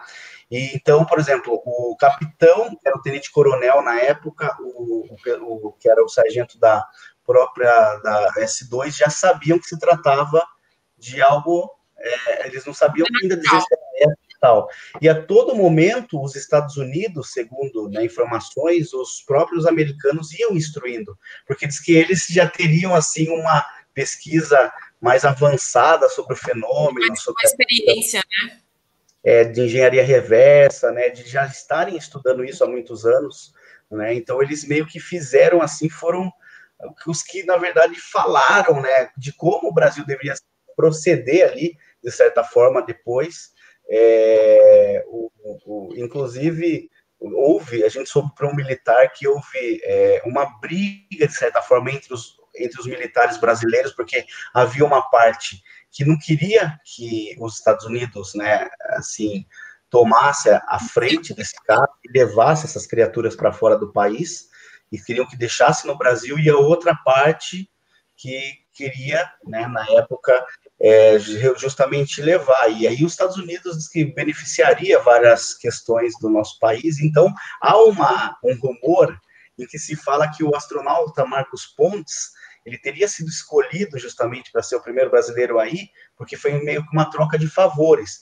Porque o que aconteceu naquelas semanas, logo depois, vieram um contingente pessoal da NASA, né, aqui na Unicamp, falaram que eles iam estar ali justamente para selecionar alguns cientistas e tal, e de repente ter até um astronauta para levar para fora, né, ser o primeiro astronauta brasileiro aí para o espaço. Então dizem aí, né, as más línguas ou boas línguas que foi um acordo, né, que houve aí entre o governo brasileiro e o governo americano, né, e fora outras questões que os Estados Unidos iria passar mais de informações de tecnologia aeroespacial, né, do Brasil, né, a gente conversou com muitas autoridades, né, é, ministro, na época, obviamente, eles negaram qualquer envolvimento, inclusive teve um que era general de brigada, que foi o criador da BIM, a gente conversou, o seu Glauber Vieira, e teria, foi mencionado que ele teria, na época, sido deslocado de Brasília, ido para a Escola de Sargento das Armas, justamente para né, ali da, saber das instruções e tal, sobre essa, esse pedido. A gente, um colega nosso ligou para ele, primeiro ele falou, olha, isso já passou muito tempo, eu não falo mais, não falo sobre isso. E ao mesmo tempo eles negam, né? Mas é, é muito interessante porque tem muitas coisas que vão batendo, então a gente vai unindo uh, as coisas, né? Então, nesses últimos anos, a gente conseguiu gravar em vídeo com um militar que já está na reserva, que era S2, e que teria dado novas informações que nunca tinha havia, havia sido é, divulgado, né, de partes da, dessa operação, só que a gente não divulgou ainda, isso já foi em 2018, porque ainda a gente está averiguando essas informações, se quisesse ser sensacionalista, botava todos os vídeos que a gente ah. tem, né, justamente para, olha, realmente aqui o militar falando que ocorreu então, mas na verdade a gente está ainda tem muitas informações que a gente está levantando para ver se realmente a gente tenta ver se corresponde com a verdade, né? Porque nesse meio tempo a gente percebe que percebe-se que principalmente testemunha civil aparece muita gente aleatória que diz que participou de casos é, ou alguma coisa que, na verdade, não, não participou, é só para aparecer, é, né, é. para a história, né? É, e, E Marco, essa questão do. O pessoal está perguntando muito sobre o pós, né? Principalmente das três mulheres que viram, que tiveram né, uma, um contato maior. E, e, essa lenda dos homens de preto, né? Que até tem o filme, é, ela é real. Eu, eu, eu já assisti alguns documentários sobre extraterrestres na televisão que dizem que sim, principalmente lá nos Estados Unidos, os inúmeros casos que já aconteceram que é real as pessoas receberem a visita dessas pessoas. Essas três mulheres, elas receberam também. É, você sabe de alguma coisa a, a, nesse respeito? O que seria isso? Se é uma tática mesmo do governo americano de centralizar a informação, né? E até o ano passado a gente estava lembrando aqui que houve, né? Parece que a NASA ia, os Estados Unidos iam divulgar alguma coisa a respeito sobre isso, mas voltaram atrás, enfim. É, e acrescento aqui isso. Os Estados Unidos até divulgaram coisas deles lá recentemente. Você acredita que aqui no Brasil a gente possa ter uma divulgação passado algum tempo, né, do que realmente aconteceu? Então, legal. É, quanto à questão né, dessas meninas, depois que a questão do, dos homens de preto, realmente na ufologia se fala muito desses agentes, mas não seria como aparentar no MIB, que eles têm aquele aquele laserzinho e que se sabe aquela é, questão... é um pouco mais real, a ameaça é um pouco mais real. É menos, é menos é cinematográfico. É, é, menos. Exatamente. Então existe, existem, dizem, né, que existem esses, esses agentes do governo que justamente eles vão para silenciar ou cobertar é, um, algum fato ufológico que estaria saindo do controle, que seria, estaria sendo divulgado. Quanto ao caso Varginha, diz que houve sim uma visita de quatro homens, isso teria sido no final de abril, início de maio de 96, né, alguns meses depois do ocorrido. A dona Luísa Silva, que era mãe das duas meninas, ela fala que era um dia de noite, né? E aí ela fala assim, que o Vitório Pacatini e o, o Birajara Franco Rodrigues, que foram os principais pesquisadores do caso, como sempre eles estavam indo na casa delas, eles sempre portavam, né, iam de, de, de ternos e tal. Ela fala que nesse dia ela achou, inclusive, que eram eles. Ela abriu, foi abrindo a porta assim, daí disse que quatro homens já adentraram assim no corredor da casa dela, falando: fecha a porta, a gente quer fazer, conversar com vocês, a gente quer fazer uma proposta. Ela não entendeu nada, não, sim, pois não, vamos entrando, né? E aí diz que eles foram na sala, sentaram e perguntaram para começaram a perguntar, olha, é, como que era a vida delas, o que, que qual que era o sonho delas, o que, que elas queriam realizar e tal. E daí ela não entenderam muito bem, né? Assim, moça, aí ela foi meio que respondendo. Daí ela falou, mas por quê, moça? Ela falou assim, olha, é simples. Tudo isso que você quiser, né? Que, que vocês quiserem ter, inclusive ir para fora do país, eles dizem que estavam portando uma mala, né? Uma mala, que é assim, né? falam que um falava, um outro anotava numa prancheta assim, tudo. Ela fala que tinha um que traduzia, às vezes, alguma palavreada para outra pessoa, que seria gringo, ela não sabe identificar qual que era a, né, a, a língua. E aí, no momento que eles falam assim, olha, a gente pode realizar isso, só a gente vai agenda uma, para isso a gente agenda uma entrevista para suas filhas e elas para elas justamente falarem que elas não viram, que era tudo mentira, elas viram alguma aberração da natureza, qualquer coisa, e que não nada que seria o extraterrestre, né? E diz que abriu a, ma a mala rápido assim, e ela, a dona Luísa, né? Ela, inclusive, fala que era um dinheiro verde, né? Então, possivelmente, acho que era dólar, né? Olha, Fecha... Ou você vê um, ou você vê um ET ou você ganha na Mega Sena. É, não. Agora, assim, se me pega, se me pega no, dependendo da época do mês, eu aceito, mas sempre falo o que vocês quiserem. O que vocês quiserem. E não é? elas, assim, na verdade, o interessante disso, porque a nenhum momento elas foram contaminadas na questão do extraterrestre. Para elas, elas não sabiam ainda o que tinham visto. Então a mãe delas falou assim: moço, como que eu vou marcar para uma. Porque já tinha ido para o Fantástico, para a Rede Nacional, tudo, né? Esse avistamento uhum. delas, o avistamento delas. Falei assim, moço, como que eu vou instruir minhas filhas a mentir uma coisa que a gente nem sabe o que é, o que elas viram? Então, né, uma pessoa, pessoa muito bacana lá, dona Luísa, assim, humilde, né? Falou assim: olha, eu não. Ela falou assim: ó, ele falou assim: a senhora não precisa responder agora, a gente vai entrar em contato com vocês, pensam, né? Pensa e vê que daí é, a gente, né, daria esse dinheiro aqui para a senhora e tal. Aí ela falou, ficou muito nervosa, né? Informou na época a Kátia, ligou, perguntou para a Kátia se ela queria o dinheiro, elas ficaram com muito medo, sendo que não aceitariam para ir desmentir. Meu Deus. Resumindo, depois os ufólogos, né, pesquisando, eles excelentes ufólogos da época, eles meio que quase concluíram que esses homens que foram na casa do, da dona Luísa, eles teriam eram eram é, a mandado de uma de uma emissora concorrente da Rede Globo na época e que eram pastores, né, que na verdade teriam ir porque naquela época dizem que o, o a, essa emissora aqui eu já falei o nome da, da Rede Globo, né? Essa outra emissora que hoje é já estamos entendendo. Fala, já, fala já que eu te escuto. Fala é, que eu te já escuto. estamos. Tá, tá. Fala que eu te escuto.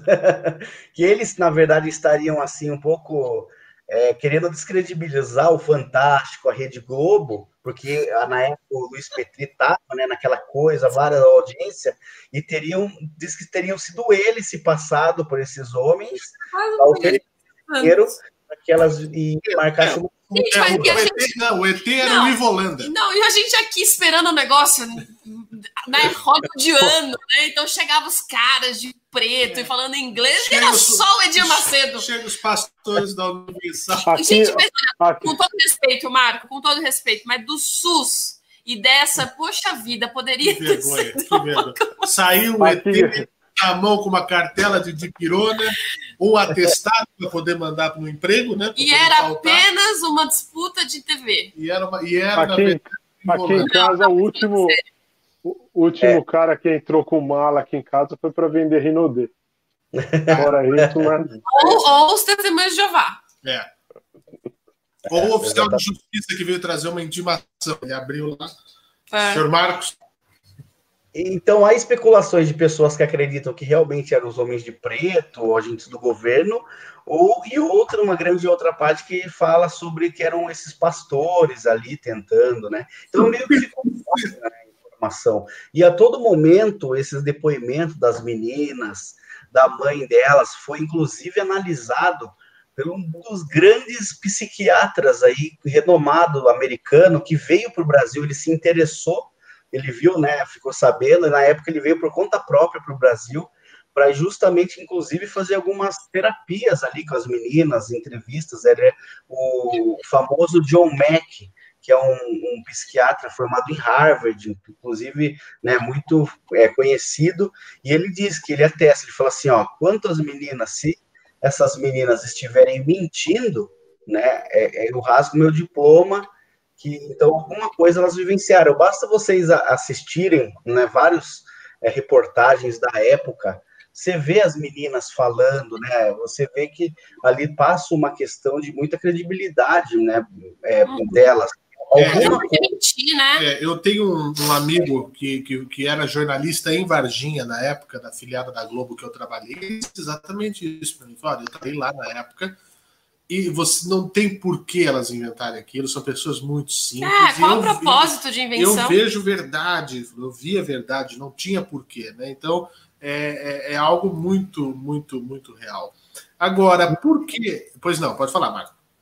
Ah, não, eu só ia lembrar que aquele, aquela época foi um ano meio que atípico no, na, da ufologia, porque aconteceram tantos casos em 96, depois em 97 veio aquele auge do chupacabras, foi justamente em 96 para 97, um caso muito sério também, que, é, que a maioria das pessoas desconhece o trabalho sério que foi feito, né? Foi inclusive feito por um professor universitário do Paraná, o Carlos Alberto Machado, que fez um trabalho incrível de pesquisa, onde ele ele documentou, depois, inclusive, eu ia passar para vocês o- esse documentário, que é o é, que ele fez, e eu gostaria que vocês assistissem esse E o que, que documentário. é o, o que, que ficou definido do chupa? Porque eu Foram era aquele- anos complicados É, para dormir, viu? Eu lembro. Eu morria de medo, porque eu morava no Não, interior. primeiro era o ET, depois o chupacabra, Eu era- eu dois era anos de menino. insônia. Eu Eu era era, menino apenas da uma roça. criança Você também. via a galinha lá, a galinha murcha, murcha, Também. uma gota. E, aí, e eu morava ainda num bairro mais eu também afastado, morava na escutava um barulho, eu falei, É. pronto.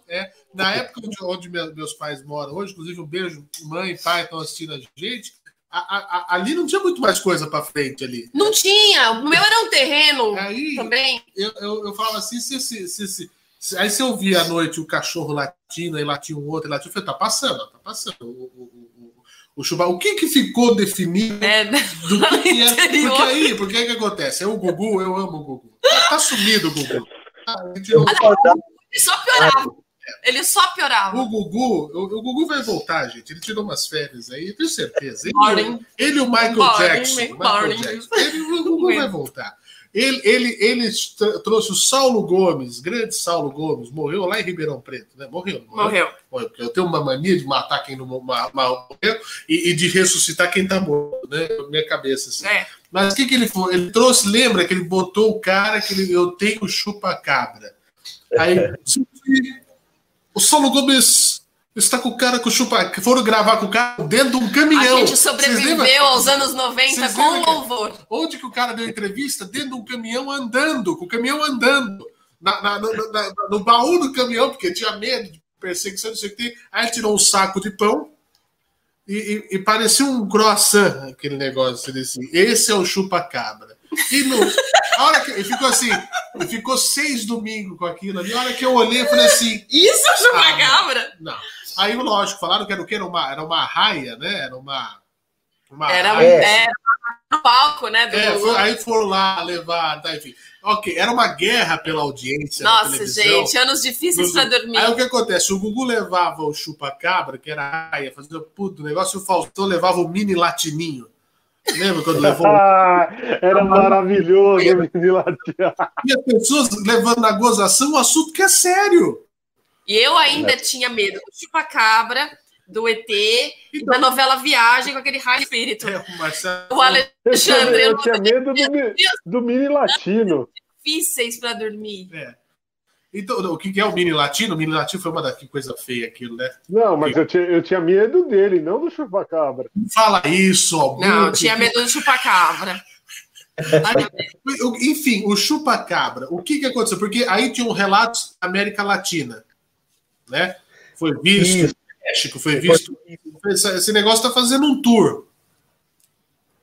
Exatamente. O, na verdade, foi assim: o, o auge do chupacabras né, começou a ocorrer em Porto Rico, é, naquela, né, em meados de 90, é, onde vários animais foram encontrados, né, inclusive naquela ilha não tinha, era uma ilha né, ali, não tinha como ter um animal, de certa forma, é, daquelas características, né, selvagem ou daquele tipo, então ficou muito anômalo e tal, e muita gente é, via, né, esses ataques lá que eram inexplicáveis, eles sugavam todo o sangue, né, da, do, dos animais, e depois cessou esse caso lá, e daí em 96 começou os ataques, alguns ataques esporádicos no Brasil, e no, nos interiores, né, brasileiros, e aí começou um, muitos ataques nos mesmos dias, nas mesmas, é, né, às vezes nos mesmos horários e em vários estados diferentes, né? Uh, então, assim, não é um chupacabra, eram vários chupacabras. Não, né? não, só piora. Não, era muito. Eu tenho, eu tenho, eu, eu tenho uma dúvida quando, quanto o trabalho dos ufólogos. É, é, ele tem algum apoio do governo? É, é fácil você ter algum contato com, com o próprio exército, com a aeronáutica, para você conseguir é, pesquisas, ou não tem nada, é tudo independente. Ou pelo contrário, né? Eles tentam mais é acabar com os é, tenta mais, é, a vida. É verdade. É Na verdade, não, não existe nenhuma, nenhum órgão oficial que ajude, né? Na verdade, é um hobby. A ufologia você passa a estudar e passa geralmente assim, a ufologia raiz é a pesquisa de campo, é como se fosse é, uma, uma, uma investigação jornalística, muito, muito parecido com a é, investigação jornalística. Né? E só que para reportar esses fatos, então a gente procurando induzir as testemunhas, né? E a gente chama de pesquisa de campo, né? Investigação de campo então, mas não há nenhuma, hoje, infelizmente, né, uma ajuda, na verdade é o contrário, a gente tira dinheiro do bolso para investigar né, esses casos, né, e então, infelizmente, não existe, assim, uma ajuda, né, e, e o caso do chupacabras, assim, ele é muito interessante, depois eu vou, inclusive eu gostaria de deixar já para o pessoal que está assistindo, é, no meu canal lá, que é o Marco Leal, eu tenho um documentário lá que é do Carlos Alberto Machado, chama Dossiê chupacabras. Ah, vamos ver hoje. Isso. É incrível, porque vocês vão ver. Científico que foi feito pelo Machado, é, em onde ele entrevistou muitas testemunhas, muitos chacreiros, fazendeiros, mostra os animais, é um pouco forte, de certa forma, que mostra, né?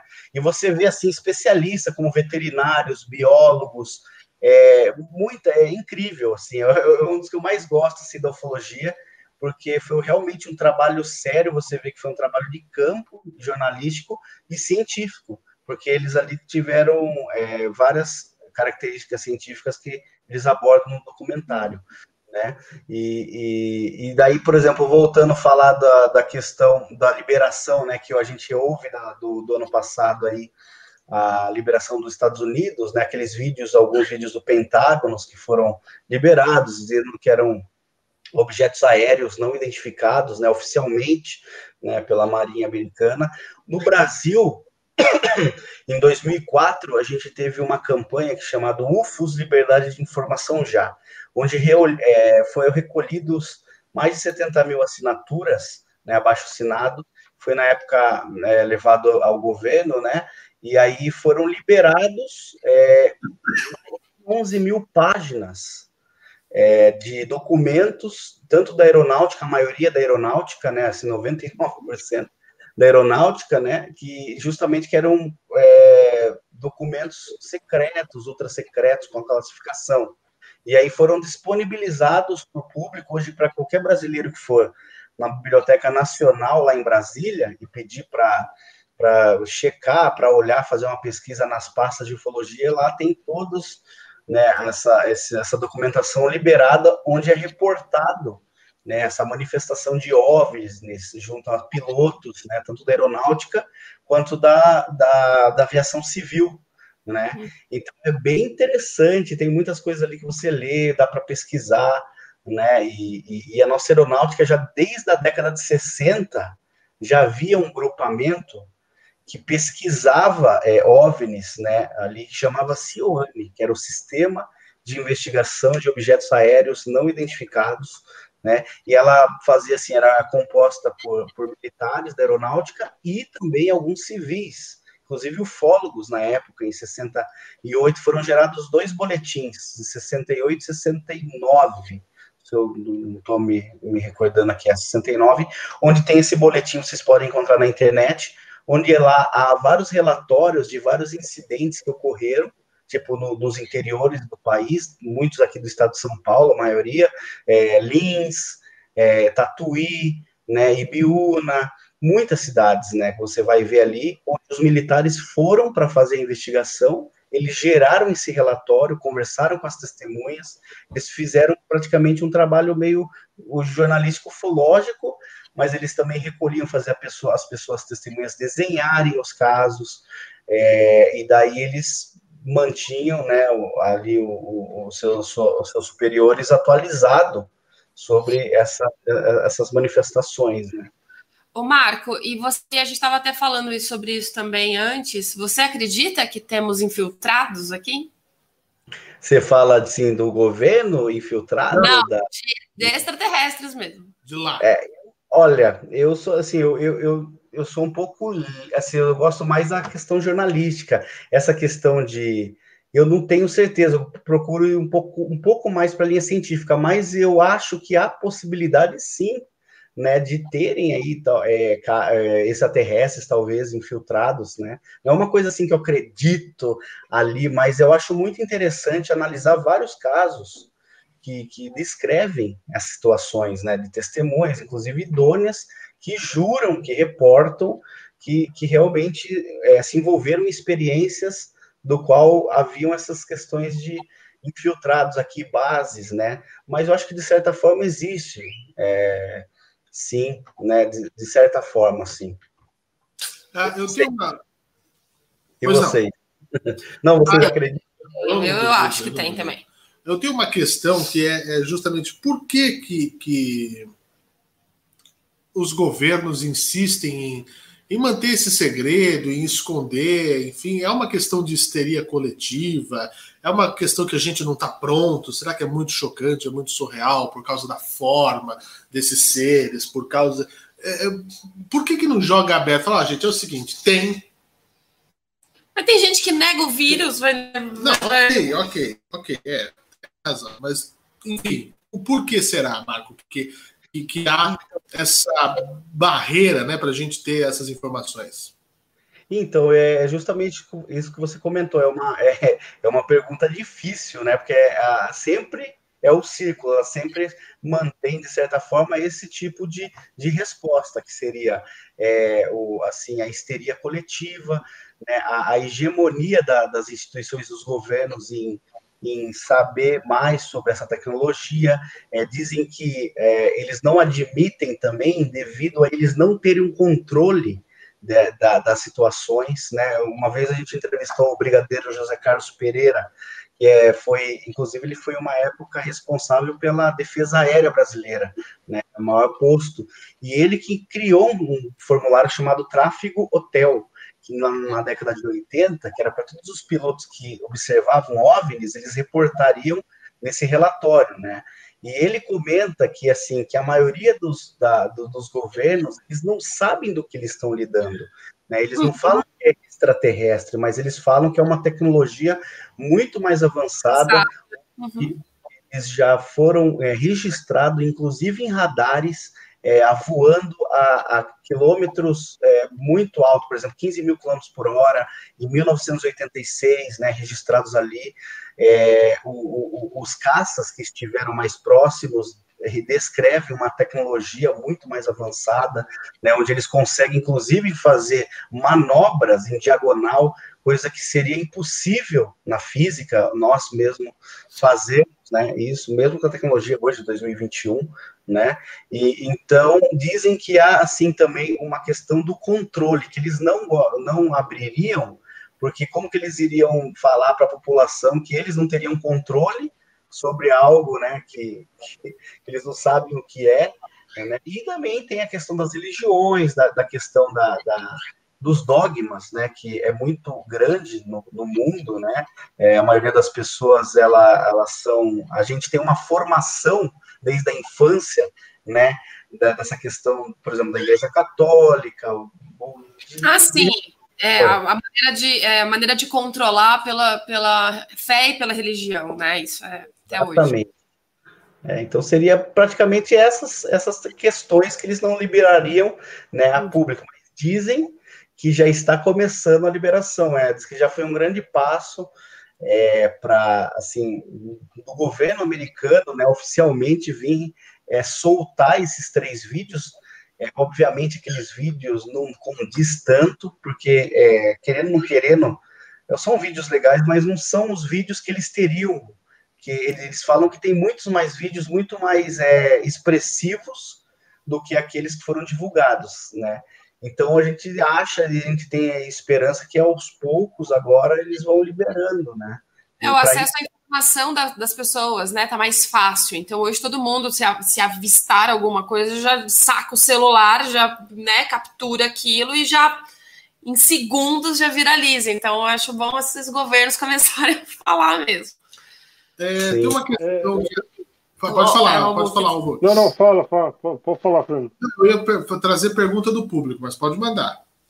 Não, eu ia perguntar para ele sobre se, se, ele tinha projetos de documentário, se tinha algum projeto dele, para ele falar alguma coisa se, que ele estivesse trabalhando no momento, além do ET de Varginha, porque eu vi, não sei quem comentando aqui no, no o chat aqui foi o arquivo confidencial para você falar do seu documentário, um negócio assim, se não me engano. Ah, um abraço para o arquivo confidencial aí, nosso pessoal que acompanha nosso trabalho, né? Então, a gente tem alguns trabalhos, né, veiculados aí ao audiovisual para trazer, né, esse tema. É, um, alguns foram, tive a oportunidade de trabalhar em alguns, é, fiz a produção para uma série americana aqui da NetGeo, que foi a é, Chasing UFOs, que eram tipo três hunters, né, três caçadores, né, uma moça e mais dois, um deles, mais dois pesquisadores, né, um deles era o James Fox, que virou assim o irmão, de certa forma, é um grande documentarista americano, né, sobre esse assunto, e aí a gente veio filmar é, sobre o caso Varginha, um episódio, depois ele voltou, James Fox, para filmar em Varginha de novo, em 2013, para mais ou, ou, algumas produções de documentário, e depois tive a oportunidade de ser convidado para participar da consultoria do programa de Carona com os OVNIs, que está passando no History Channel agora, né? Passa, acho que agora deve estar sábado, domingo, né? Que é um formato é, de que é um, um mochileiro lógico, do qual ele vai várias partes do Brasil é, conversar com testemunhas que vivenciaram os ocorridos e também entrevistar é, o, a, testemunhas né, que, que, que, vivenciaram e, e, pesquisadores também. Então, o De Carona com os Homens foi gravado 13 episódios, né, tá já disponível, inclusive, acho que no YouTube tem alguns canais que tem, né, esses três episódios, onde contam vários casos aí famosos da ufologia brasileira, e agora a gente está com os projetos aí encaminhados, né, estamos esperando passar a pandemia, junto com o próprio mochileiro Fred Morsch, né, do De Carona com os tem projetos para apresentar do audiovisual com esse tema. O deles também seria o, o, o, documentário do caso Varginha, né, que a gente está tentando viabilizar. A gente gravou um outro chamado Alien Doc Experience, que a gente fez uma viagem, é, é, levamos as pessoas interessadas, por exemplo, esse primeiro Alien Doc Experience foi em Minas do Camaquã, que fica na, na, assim, na região de Caçapava do Sul, no Rio Grande do Sul, onde também tem muita manifestação de aparições desse, de OVNIs e tal. Então a gente levou é, cerca, acho que foram 10 ou 11 participantes, e meio que foi gravado um reality, assim, meio que mostrando as pessoas indo, entrevistando os, os populares, os que vivenciaram, né, a gente fazendo vigília. Então tem várias testemunhas também que reportam, acho que acho que vai ser, vai estrear talvez daqui no segundo semestre, talvez desse, desse Muito ano. Bom. Avisa a gente, por favor. Para finalizar, o, o, Marco, eu tenho duas perguntas de ouvinte em uma que eu vou pôr, né, para dar uma, uma pincelada, né, uma passada também em outras duas situações. Os crop circles, né, que são aqueles círculos que, as, que aparecem nas plantações, e também eu conhecia que era um vizinho meu, o OSNI, que é o objeto submarino não identificado. Tem o OVNI e tem o, o, o OSNI. Isso. Né, que, eu, que eu calorosamente chamo de OSNI, em homenagem ao vizinho meu, o seu OSNI. É... Nossa, eu tava tentando achar o, o link. Tá, deixa pra lá. Então, é, o que, que, a gente pode falar também desses fenômenos, né?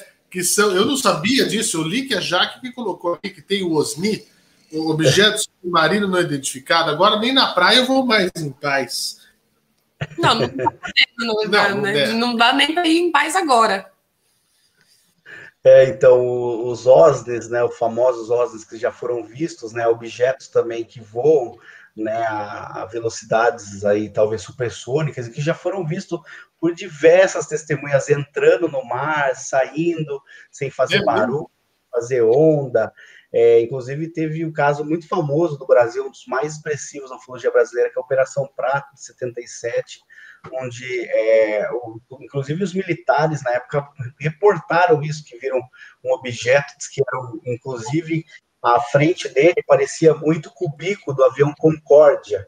Eles falam que viram saindo de, do rio ali né, do Guajaramirim, que fica lá em Colares, na região da Amazônia, que saiu sem fazer barulho nenhum, sem som, e eles viram isso, diz que tem até é, filmagens que a aeronáutica fez na época que não se tornaram público, né? O que se tornou público foram as fotos, os registros, né, da época, né, os OSNIs. Então, é, os crop circles, como você não falar do crop circle, é, começou ali uma grande onda no, início dos anos 80 na Inglaterra, né? A aparição em, em, em né? Em, terrenos de, de trigo e, e, daí com aquela e eles o que, acontecia? Às vezes o proprietário lá tem né, a sua plantação, aí no outro dia amanhecia e tava aquele círculo gigantesco, né? Em vários formatos, né? O, então isso começou na, ali na base dos anos 80, aí foi crescendo né? Houve muitos é, circle makers que aproveitaram, que são ah, os fazedores de círculos, que fazem coisas lindas, assim, incríveis também, né? Que você vê do, de cima, né, de drones, assim, são parecem reais, assim mesmo, só que foram feitas por alguns crops, é, é, maker, circle, circle makers, né, os fazedores de círculos. Só que existem as porcentagens dos círculos que são, assim, segundo os pesquisadores, muito difícil de reproduzir, né, devido, por exemplo, diz que teve uma que o próprio Gary King, que foi um, um, um, inglês que veio para o Brasil também para fazer palestra sobre o, o Crop Circle, a gente teve a oportunidade de, de, de é, entrevistá-lo, inclusive ele aparece num dos episódios da, da série de Carona com os OVNIs, que é o episódio de Poaçu, de Santa Catarina, onde houve esses ciclos que apareceram aqui no Brasil, né? E, então ele reporta que ele fala, por exemplo, tem algumas dimensões desses ciclos que são tão grandes, mas tão grandes que demorariam ali cerca de cinco a seis dias para fazer. E aqueles ciclos se formaram em cerca de três horas e meia, quatro horas. Ele com a esposa foram testemunho ocular de um se formando. E não é assim, as pessoas muito confundem, que acham que é o, a nave que vem e desce faz o ciclo. Na Eu verdade, achava que era isso. É, não, na verdade ele aparece do nada, é como uma é, tecnologia. Desenhando, né? Meu Deus é, do céu falam que tem mini sondas, que são pequenas bolinhas que passam ali, aí o, o mato vai é, amassando, né? Isso segundo os produtores. Né? E ele fica sentindo, às vezes, horário certinho. É, os do Brasil, que foi interessante que os ufólogos testaram, foi o campo eletromagnético, diz que, é, de, porque eles fizeram assim, dentro do círculo, eles estavam dentro do círculo aqui que foi amassado, e aí com aparelhos eles conseguiram que tinha alguma frequência eletromagnética que pulsava. que pariu. A meta do solo, né? E também aqui no Brasil houve assim, o, na época eles estavam tudo com celulares. Por exemplo, nesse, nessa região lá de Poaçu não pegava TIM, se eu não me engano, não sei se era TIM ou Vivo. Não tinha Ah, mas TIM não pega em lugar nenhum. É, tudo bem. registrar um negócio de OVNI. A gente não tem nem não estrutura. Ó, gente, então, por favor, Tim não, porque se tiver né, um OVNI, não vai dar é, certo. O OVNI cai porque... É, pessoal, eu, Deixa eu terminar aí, Fernando. Deixa eu terminar. Celulares, né, na época não tinham sinais na cidade. Quando eles estavam dentro do círculo, eles colocavam, inclusive tiraram foto. Diz que o sinal foi um full, assim, sabe? As, as, ah, Pô, tem que chamar esses caras para resolver essa merda de tecnologia aqui. Anatel, manda, manda, a Anatel, manda a Anatel chamar o ZT logo. Aí, pelo menos não, não tem confirmado, é, já faz o Pra que a Huawei aí, o Ave, o Ave, não sei o nome do senhor, manda para longe, a China é perto, tem que ser o pessoal de outro planeta. Inacreditável. Você tá de brincadeira, só o ET para fazer a TIM funcionar. Ficou claro. Evidente. Então, e é interessante, assim, porque eles retiraram né, as mostras das sementes e todas elas estavam esterilizadas em laboratório. Né? Então, eles, por exemplo, a esterilizada aqui do Brasil de esterilizada. Da, da Europa, teve alguns que eles fizeram também teste de germinar a, a, a, a semente. E aí, por exemplo, eles pegaram a semente que foi amassada, né? E a semente que estava fora. A que estava fora, ela germinou normalmente que estava dentro teria germinado 40% a mais do normal. Né? Isso também teria sido um dado científico que eles encont teriam encontrado na época sobre a característica de um crop circle verdadeiro. Né? E, então é um mistério, de certa forma, né? a gente não sabe o que, o que realmente é isso. Né? Realmente é porque aparecem muitos, o que me intriga são os bem grandes, que são feitos em poucas horas, e que, assim, pelo homem teria que ser feito durante cinco a seis dias. Né? Muito bem. Albuque, encerrando aí, então. É isso. É Valeu, isso. Marco. Eu queria saber. Um um eu queria, na verdade, que o Marco deixasse suas, suas redes sociais. E para voltar né, mais vezes para a gente falar um pouco mais adentrar esse assunto, porque a galera aqui ela tá em peso aqui. É Hoje verdade. todo é mundo um... gosta de um, de um sobrenatural. É, tem perguntas que não estão 100% respondidas, a gente quer responder é. uma outra oportunidade. Aqui né? hoje, é, esse aqui é mais curto, né? Tinha quatro horas. O, o, o Marco tem que fazer uma série na Netflix, vai ficar milionário. É, e contratar a gente. É, nem fale, esse assunto é muito interessante. Tem uns projetos encaminhando aí, vamos ver. Quais são, Mas, são Bruno... suas redes, ô, ô, Marco? Oi? Desculpa, não suas entendi. redes sociais. Ah, minhas redes são sociais. É, tenho tenho né, o nosso canal no YouTube, que é o Marco Leal. É, no Facebook, vocês podem encontrar como Marco Aurélio Leal. E o Instagram, Leal Marco Aurélio.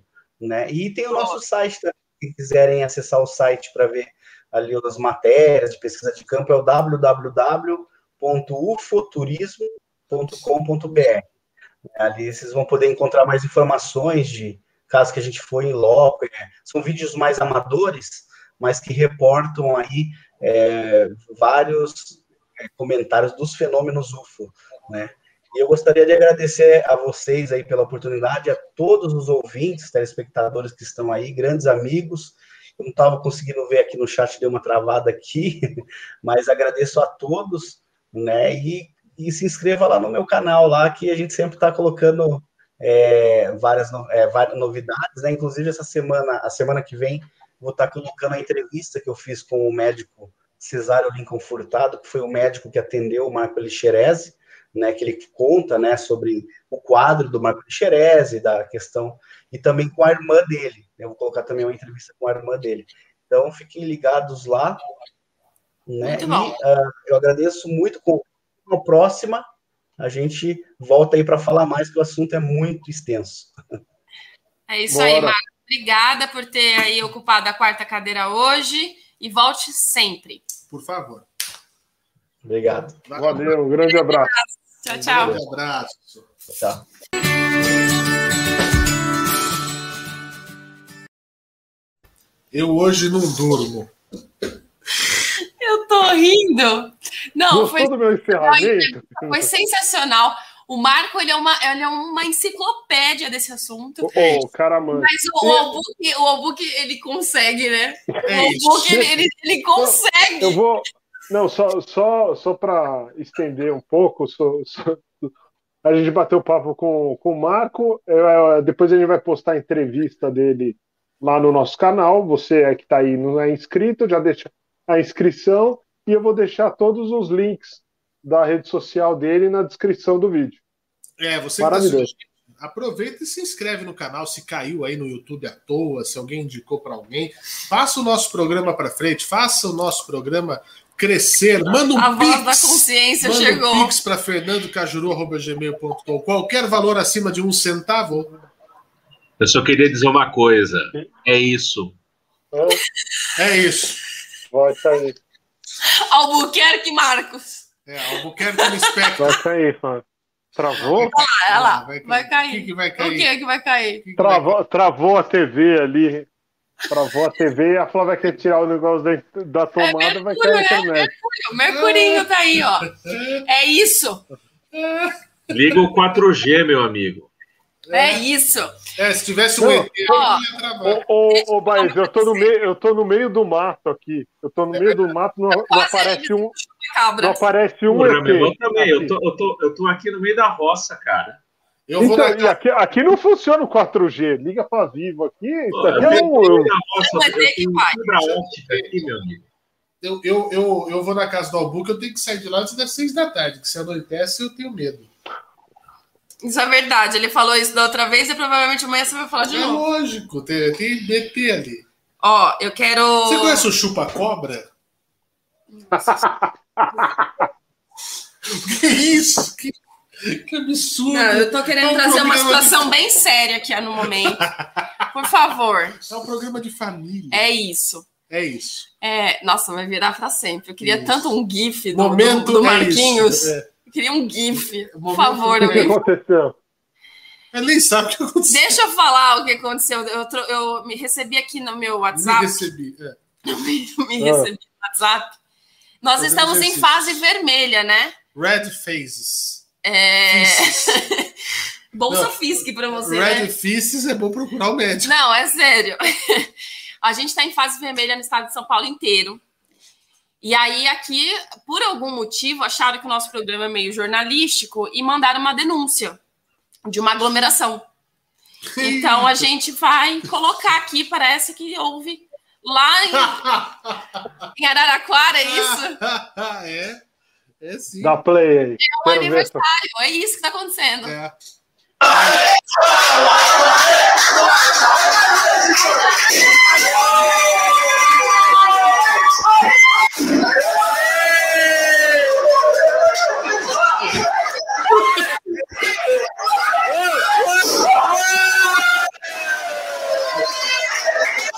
Põe de novo. Põe de novo e joga na tela cheia, Baez. Vocês não cansam de me humilhar nesse programa, né? Você tava grande aí, hein, Fernando? Nada. Um amigo do Fernando, Rodrigo o Rodrigo Michelucci, de Araraquara, resgatou esse vídeo de 2000 e... Nossa, de. Que é Fernandinho brincando de bexiga dois, na festa. 2010, 2011. E ele me mandou, ele falou: vocês têm que colocar isso. O que, que você... Mas, Fernando, você, você tava grande aí, hein? Você tava muito diferente. Fala a palavra que você. O que, que você falou para mim quando eu te mandei o vídeo? Não tava gordo? Não, gordo eu sou. Mas... Parecia um urso. Meu Deus do céu. Não cansa. A gente tem mais uns três guardados aqui ó, na gavetinha que a gente vai soltando ao longo do, das lives em momentos apropriados. Ó, gente, a Priscila mandou uma foto de um reptiliano que ela encontrou na casa dela. Aqui, ó. Ai, Fernando. Ela que mandou. Olha os reptilianos no meu quintal. Tá lá, ó. E era o quintal da casa dela mesmo, ó. Não. Olha que coisa jóia, você acorda e tem. na, na escola da Manu tem uns desse aí. Daí é. É o Teiu. Ela, ela chama de Hugo. Hugo. Boa, boa. Ela, é o popular Teiu, lagarto Teiu. Muito bem. É. E aí? Ser, com esses dois imensos aí, é óbvio que vai ter aglomeração. Defesa do meu amigo William Oliveira, que era o meu parceiro da Gincana ele fez a bariátrica e emagreceu mais de 900 mil quilos. Não brinca mais de bexiguinha. Não brinca mais de Ele está mais magro que eu agora? Não, mais magro que você não, mas ele está bem magro.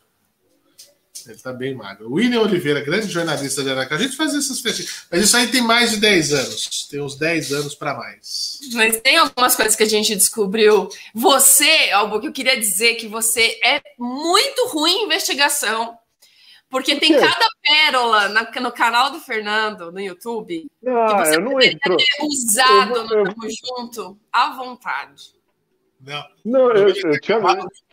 imagina, imagina usando esses negócios do Tamo Junto. O programa já... Mas você queria, você queria é, o programa usar... ia ter acabado muito antes. Você queria muito da coxinha. E, imagina, imagina a, a, direção da, da Jovem Pan vendo dois gordos estourando balão que, que é aqueles dois gordos querendo A direção da emissora.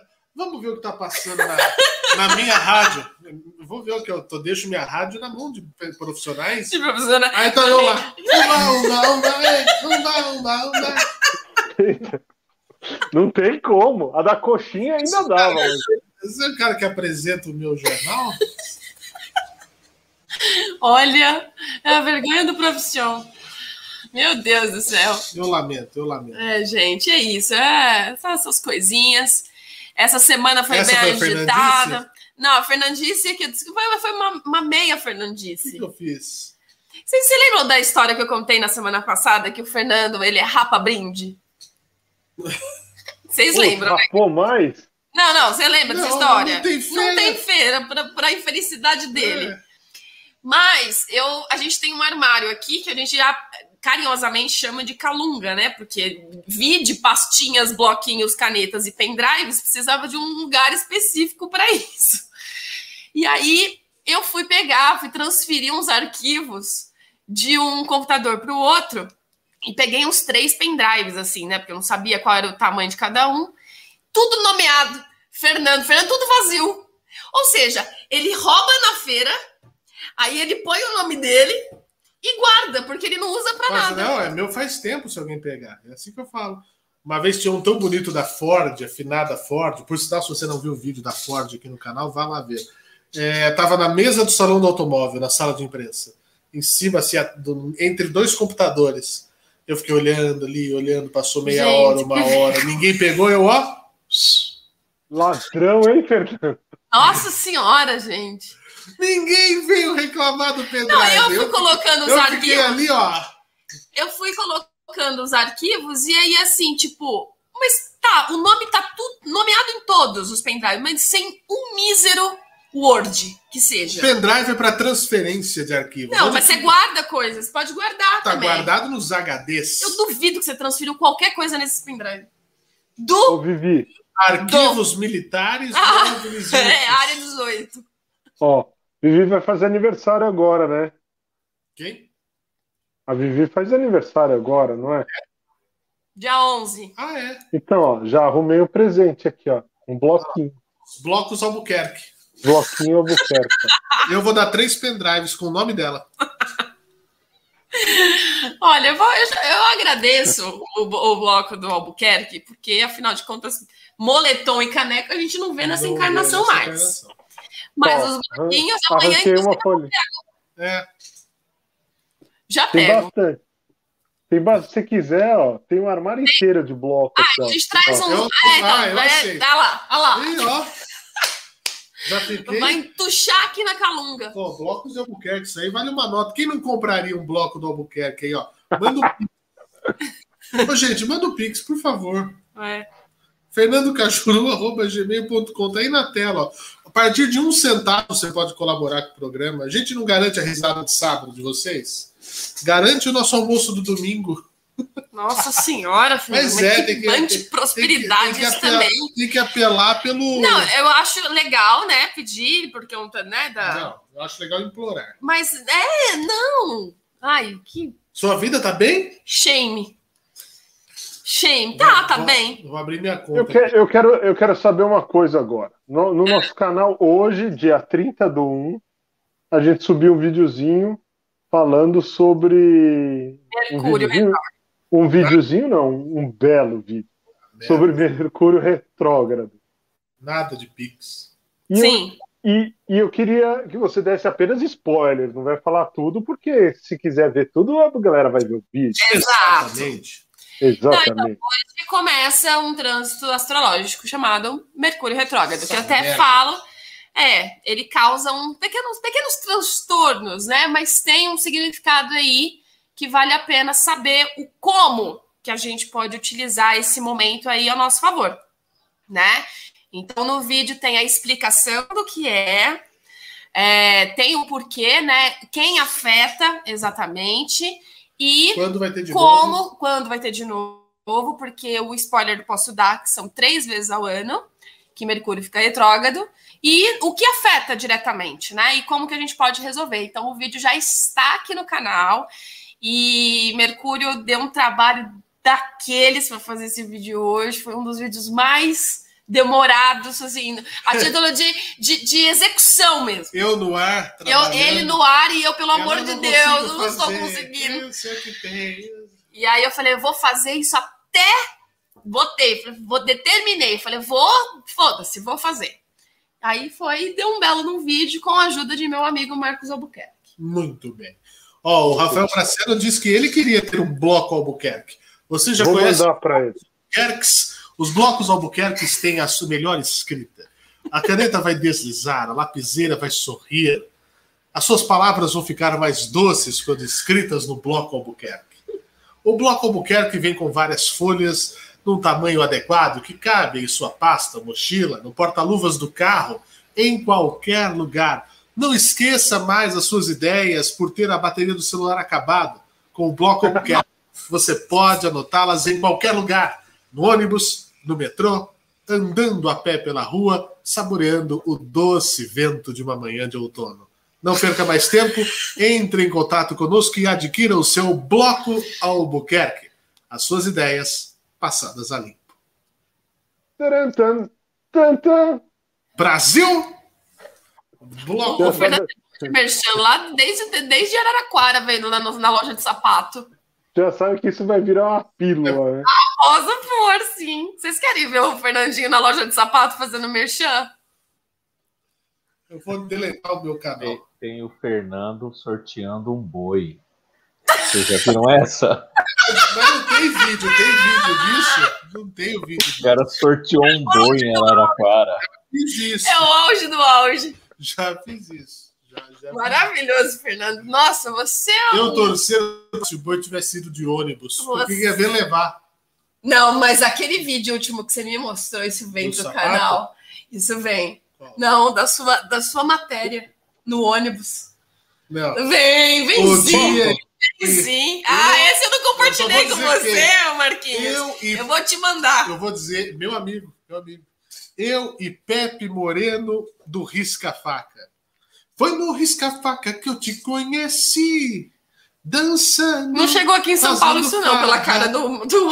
Você acha que o Albuquerque é o cara que vai ouvir a música do Risca Faca? Eu acho. A do menino de rua. Tô ligado pra você, de um orelhão. Não, a risca, risca Faca que eu conheço é Zé Neto Cristiano. Não, isso é muito gourmet. Não, você não tem noção. Você não sabe o risca-faca. Você não tem noção, você não tem noção desse vídeo. Eu já fui no É o auge do auge. A que, você, a que você mandou, ele estava no palco. O que, que ele estava cantando ali lá? Eu, ixi, ali eu, eu, eu acho que o risca-faca ele só ficou famoso no interior de São Paulo. No, ele ia no Gugu. Ô, Fer, ô Fernando, ô, Fernando. Só passava essa hora no interior de São a, Paulo. A minha referência, tudo é o Gugu. É, né? eu acho. Você é muito ele, assim, né? Vocês vão lembrar.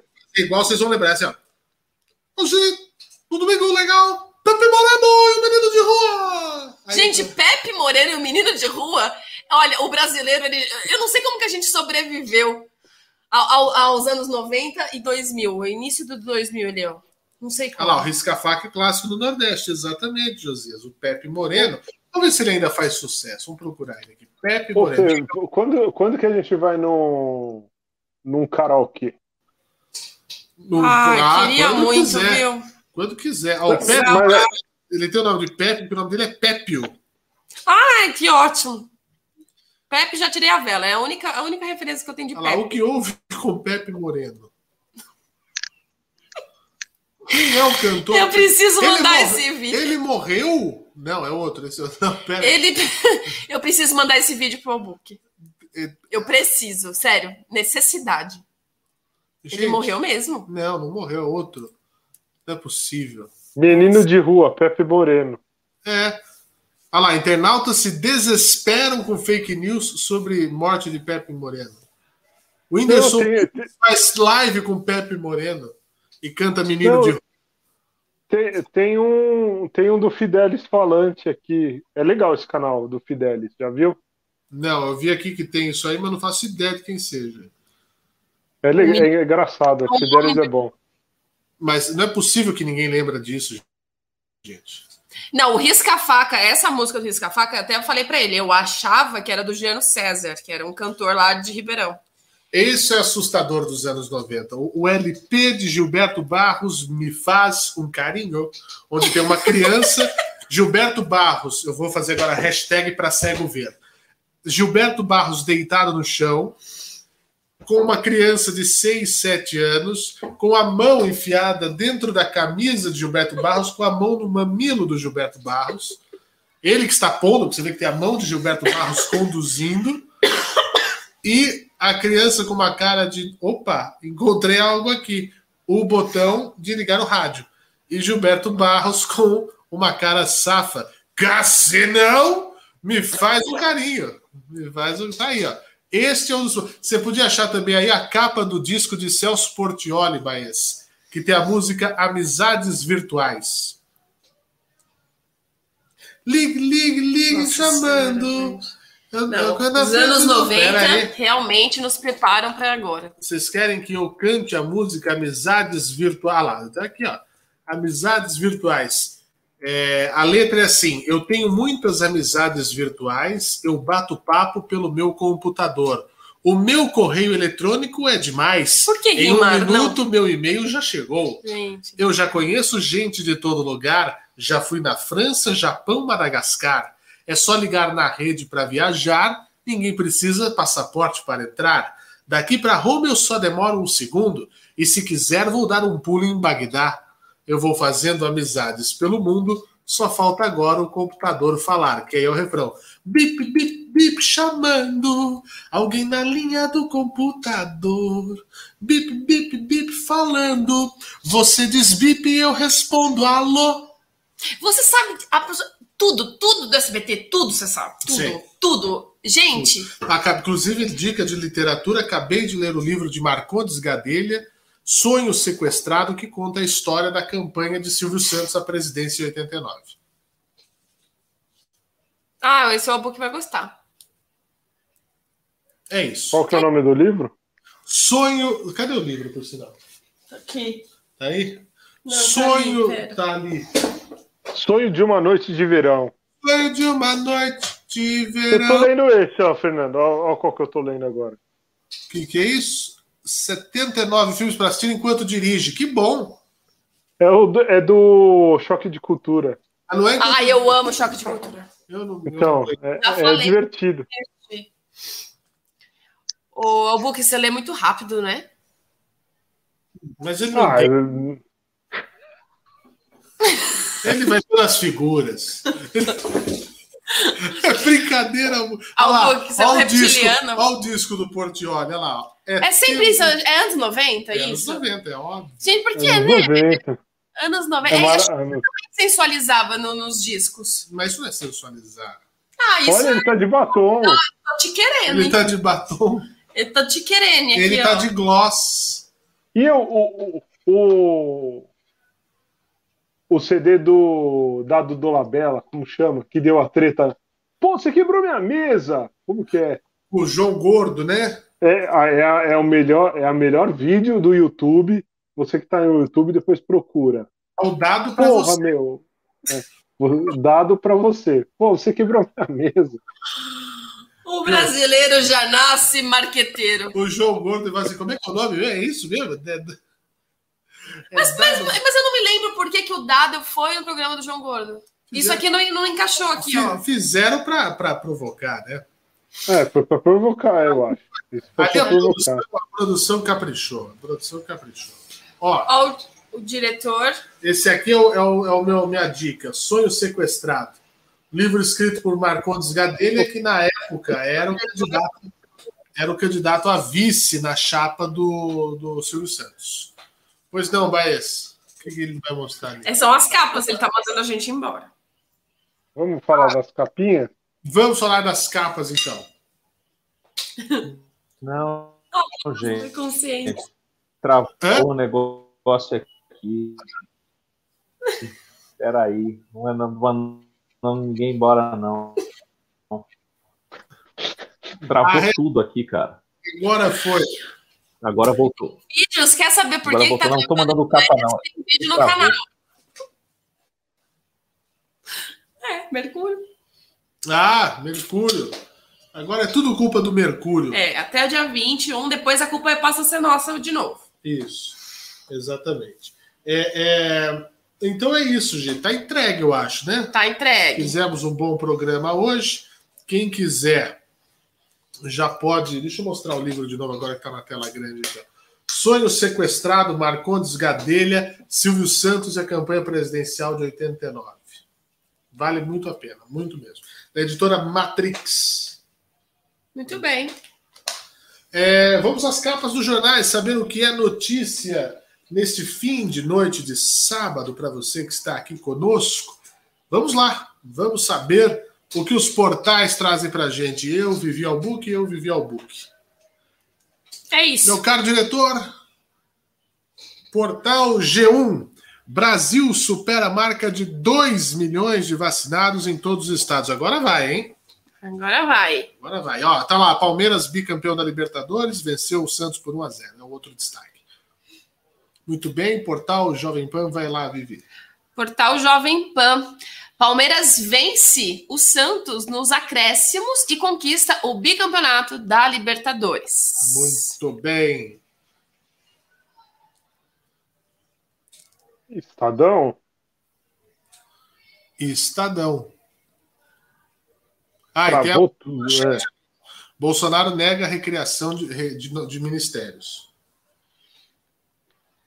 oh, o Estado de São Paulo.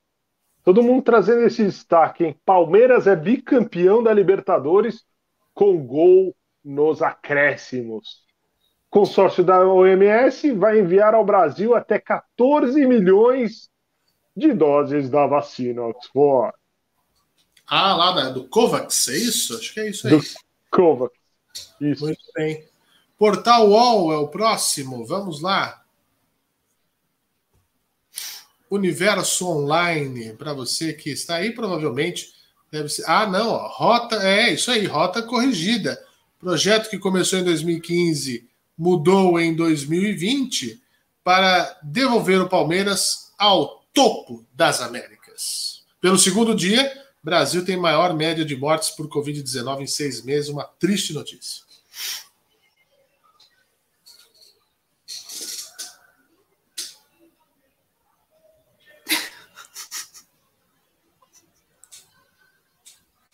Cara. BBC Brasil. BBC Brasil. BBC Brasil. BBC Brasil. Quatro dúvidas que ainda testam sobre restam. restam sobre todas as vacinas contra a Covid-19. Dali para baixo não consigo. tá certo. Ó, tô suando, rapaz. Marquinhos vai fechar. É, é o calor. Gazeta do Povo. O que esperar de Rodrigo Maia após o fim do mandato na presidência da Câmara? Articulação para se candidatar a presidente. Eu queria muito, na hora que você falasse assim, ó, Marquinhos encerra, ele falasse, é isso, é nossa, isso. seria sensacional. Bom, Marquinhos, é encerra o programa. Encerra. É isso. Muito bom, gente. Foi muito bom estar aqui com vocês, viu? Muito obrigado. Mais um sábado, hein? Missão cumprida. Muito obrigado ao nosso diretor Eduardo Baez, dos estúdios Baez de Televisão. Que está EBT? Em... Não, é SBT mesmo, é Estúdios. Ah. É o Sistema Baesiano de Televisão. Maravilhoso. É, é a nossa voz da consciência. Isso. É... Obrigado, gente. Aqui está tudo travando hoje. Não, tem, não sei o que está acontecendo aqui. Tem novidades, Baez? Já aproveita aí o espaço novidades acontecendo. Estamos na semana que vem com o curso de questões dissertativas no canal História com Baez. É só entrar lá no meu Instagram, Professor Baez Oficial, se inscrever. Três dias de curso para fazer questão dissertativa para segundo, para a segunda fase da Unicamp da FUVEST. Procura a gente por lá. Muito bom. Joia. Muito bem. Marquinhos, Muito um beijo. Amanhã a gente se encontra. Um beijinho. Demorou. Pra... Estamos juntos, estaremos esperando. Vamos fazer. Eu tenho que achar a barriga de porco, que eu achei até agora. Tá difícil de achar, cara. Eu também não consigo. não, não acho. Vamos ver. Eu vou num pico aí que acho que eu vou achar. É isso. Senão eu mato um porco. Acho justo. É isso, gente. Então, gente, beijo. vai lá nos nossos Instagrams, Fernando Martins é. Underline FM, arroba, arroba Vivi Astrológica, arroba Wallbook Underline. Mande o um pix pra gente, Fernando que ajuda, arroba gmail.com. Ao longo da semana tem vídeo no canal e todo sábado, nove da noite, ao vivo aqui. Obrigado, um beijinho. E Tchau. até a próxima. Tamo junto. Adeus. É isso. Adeus.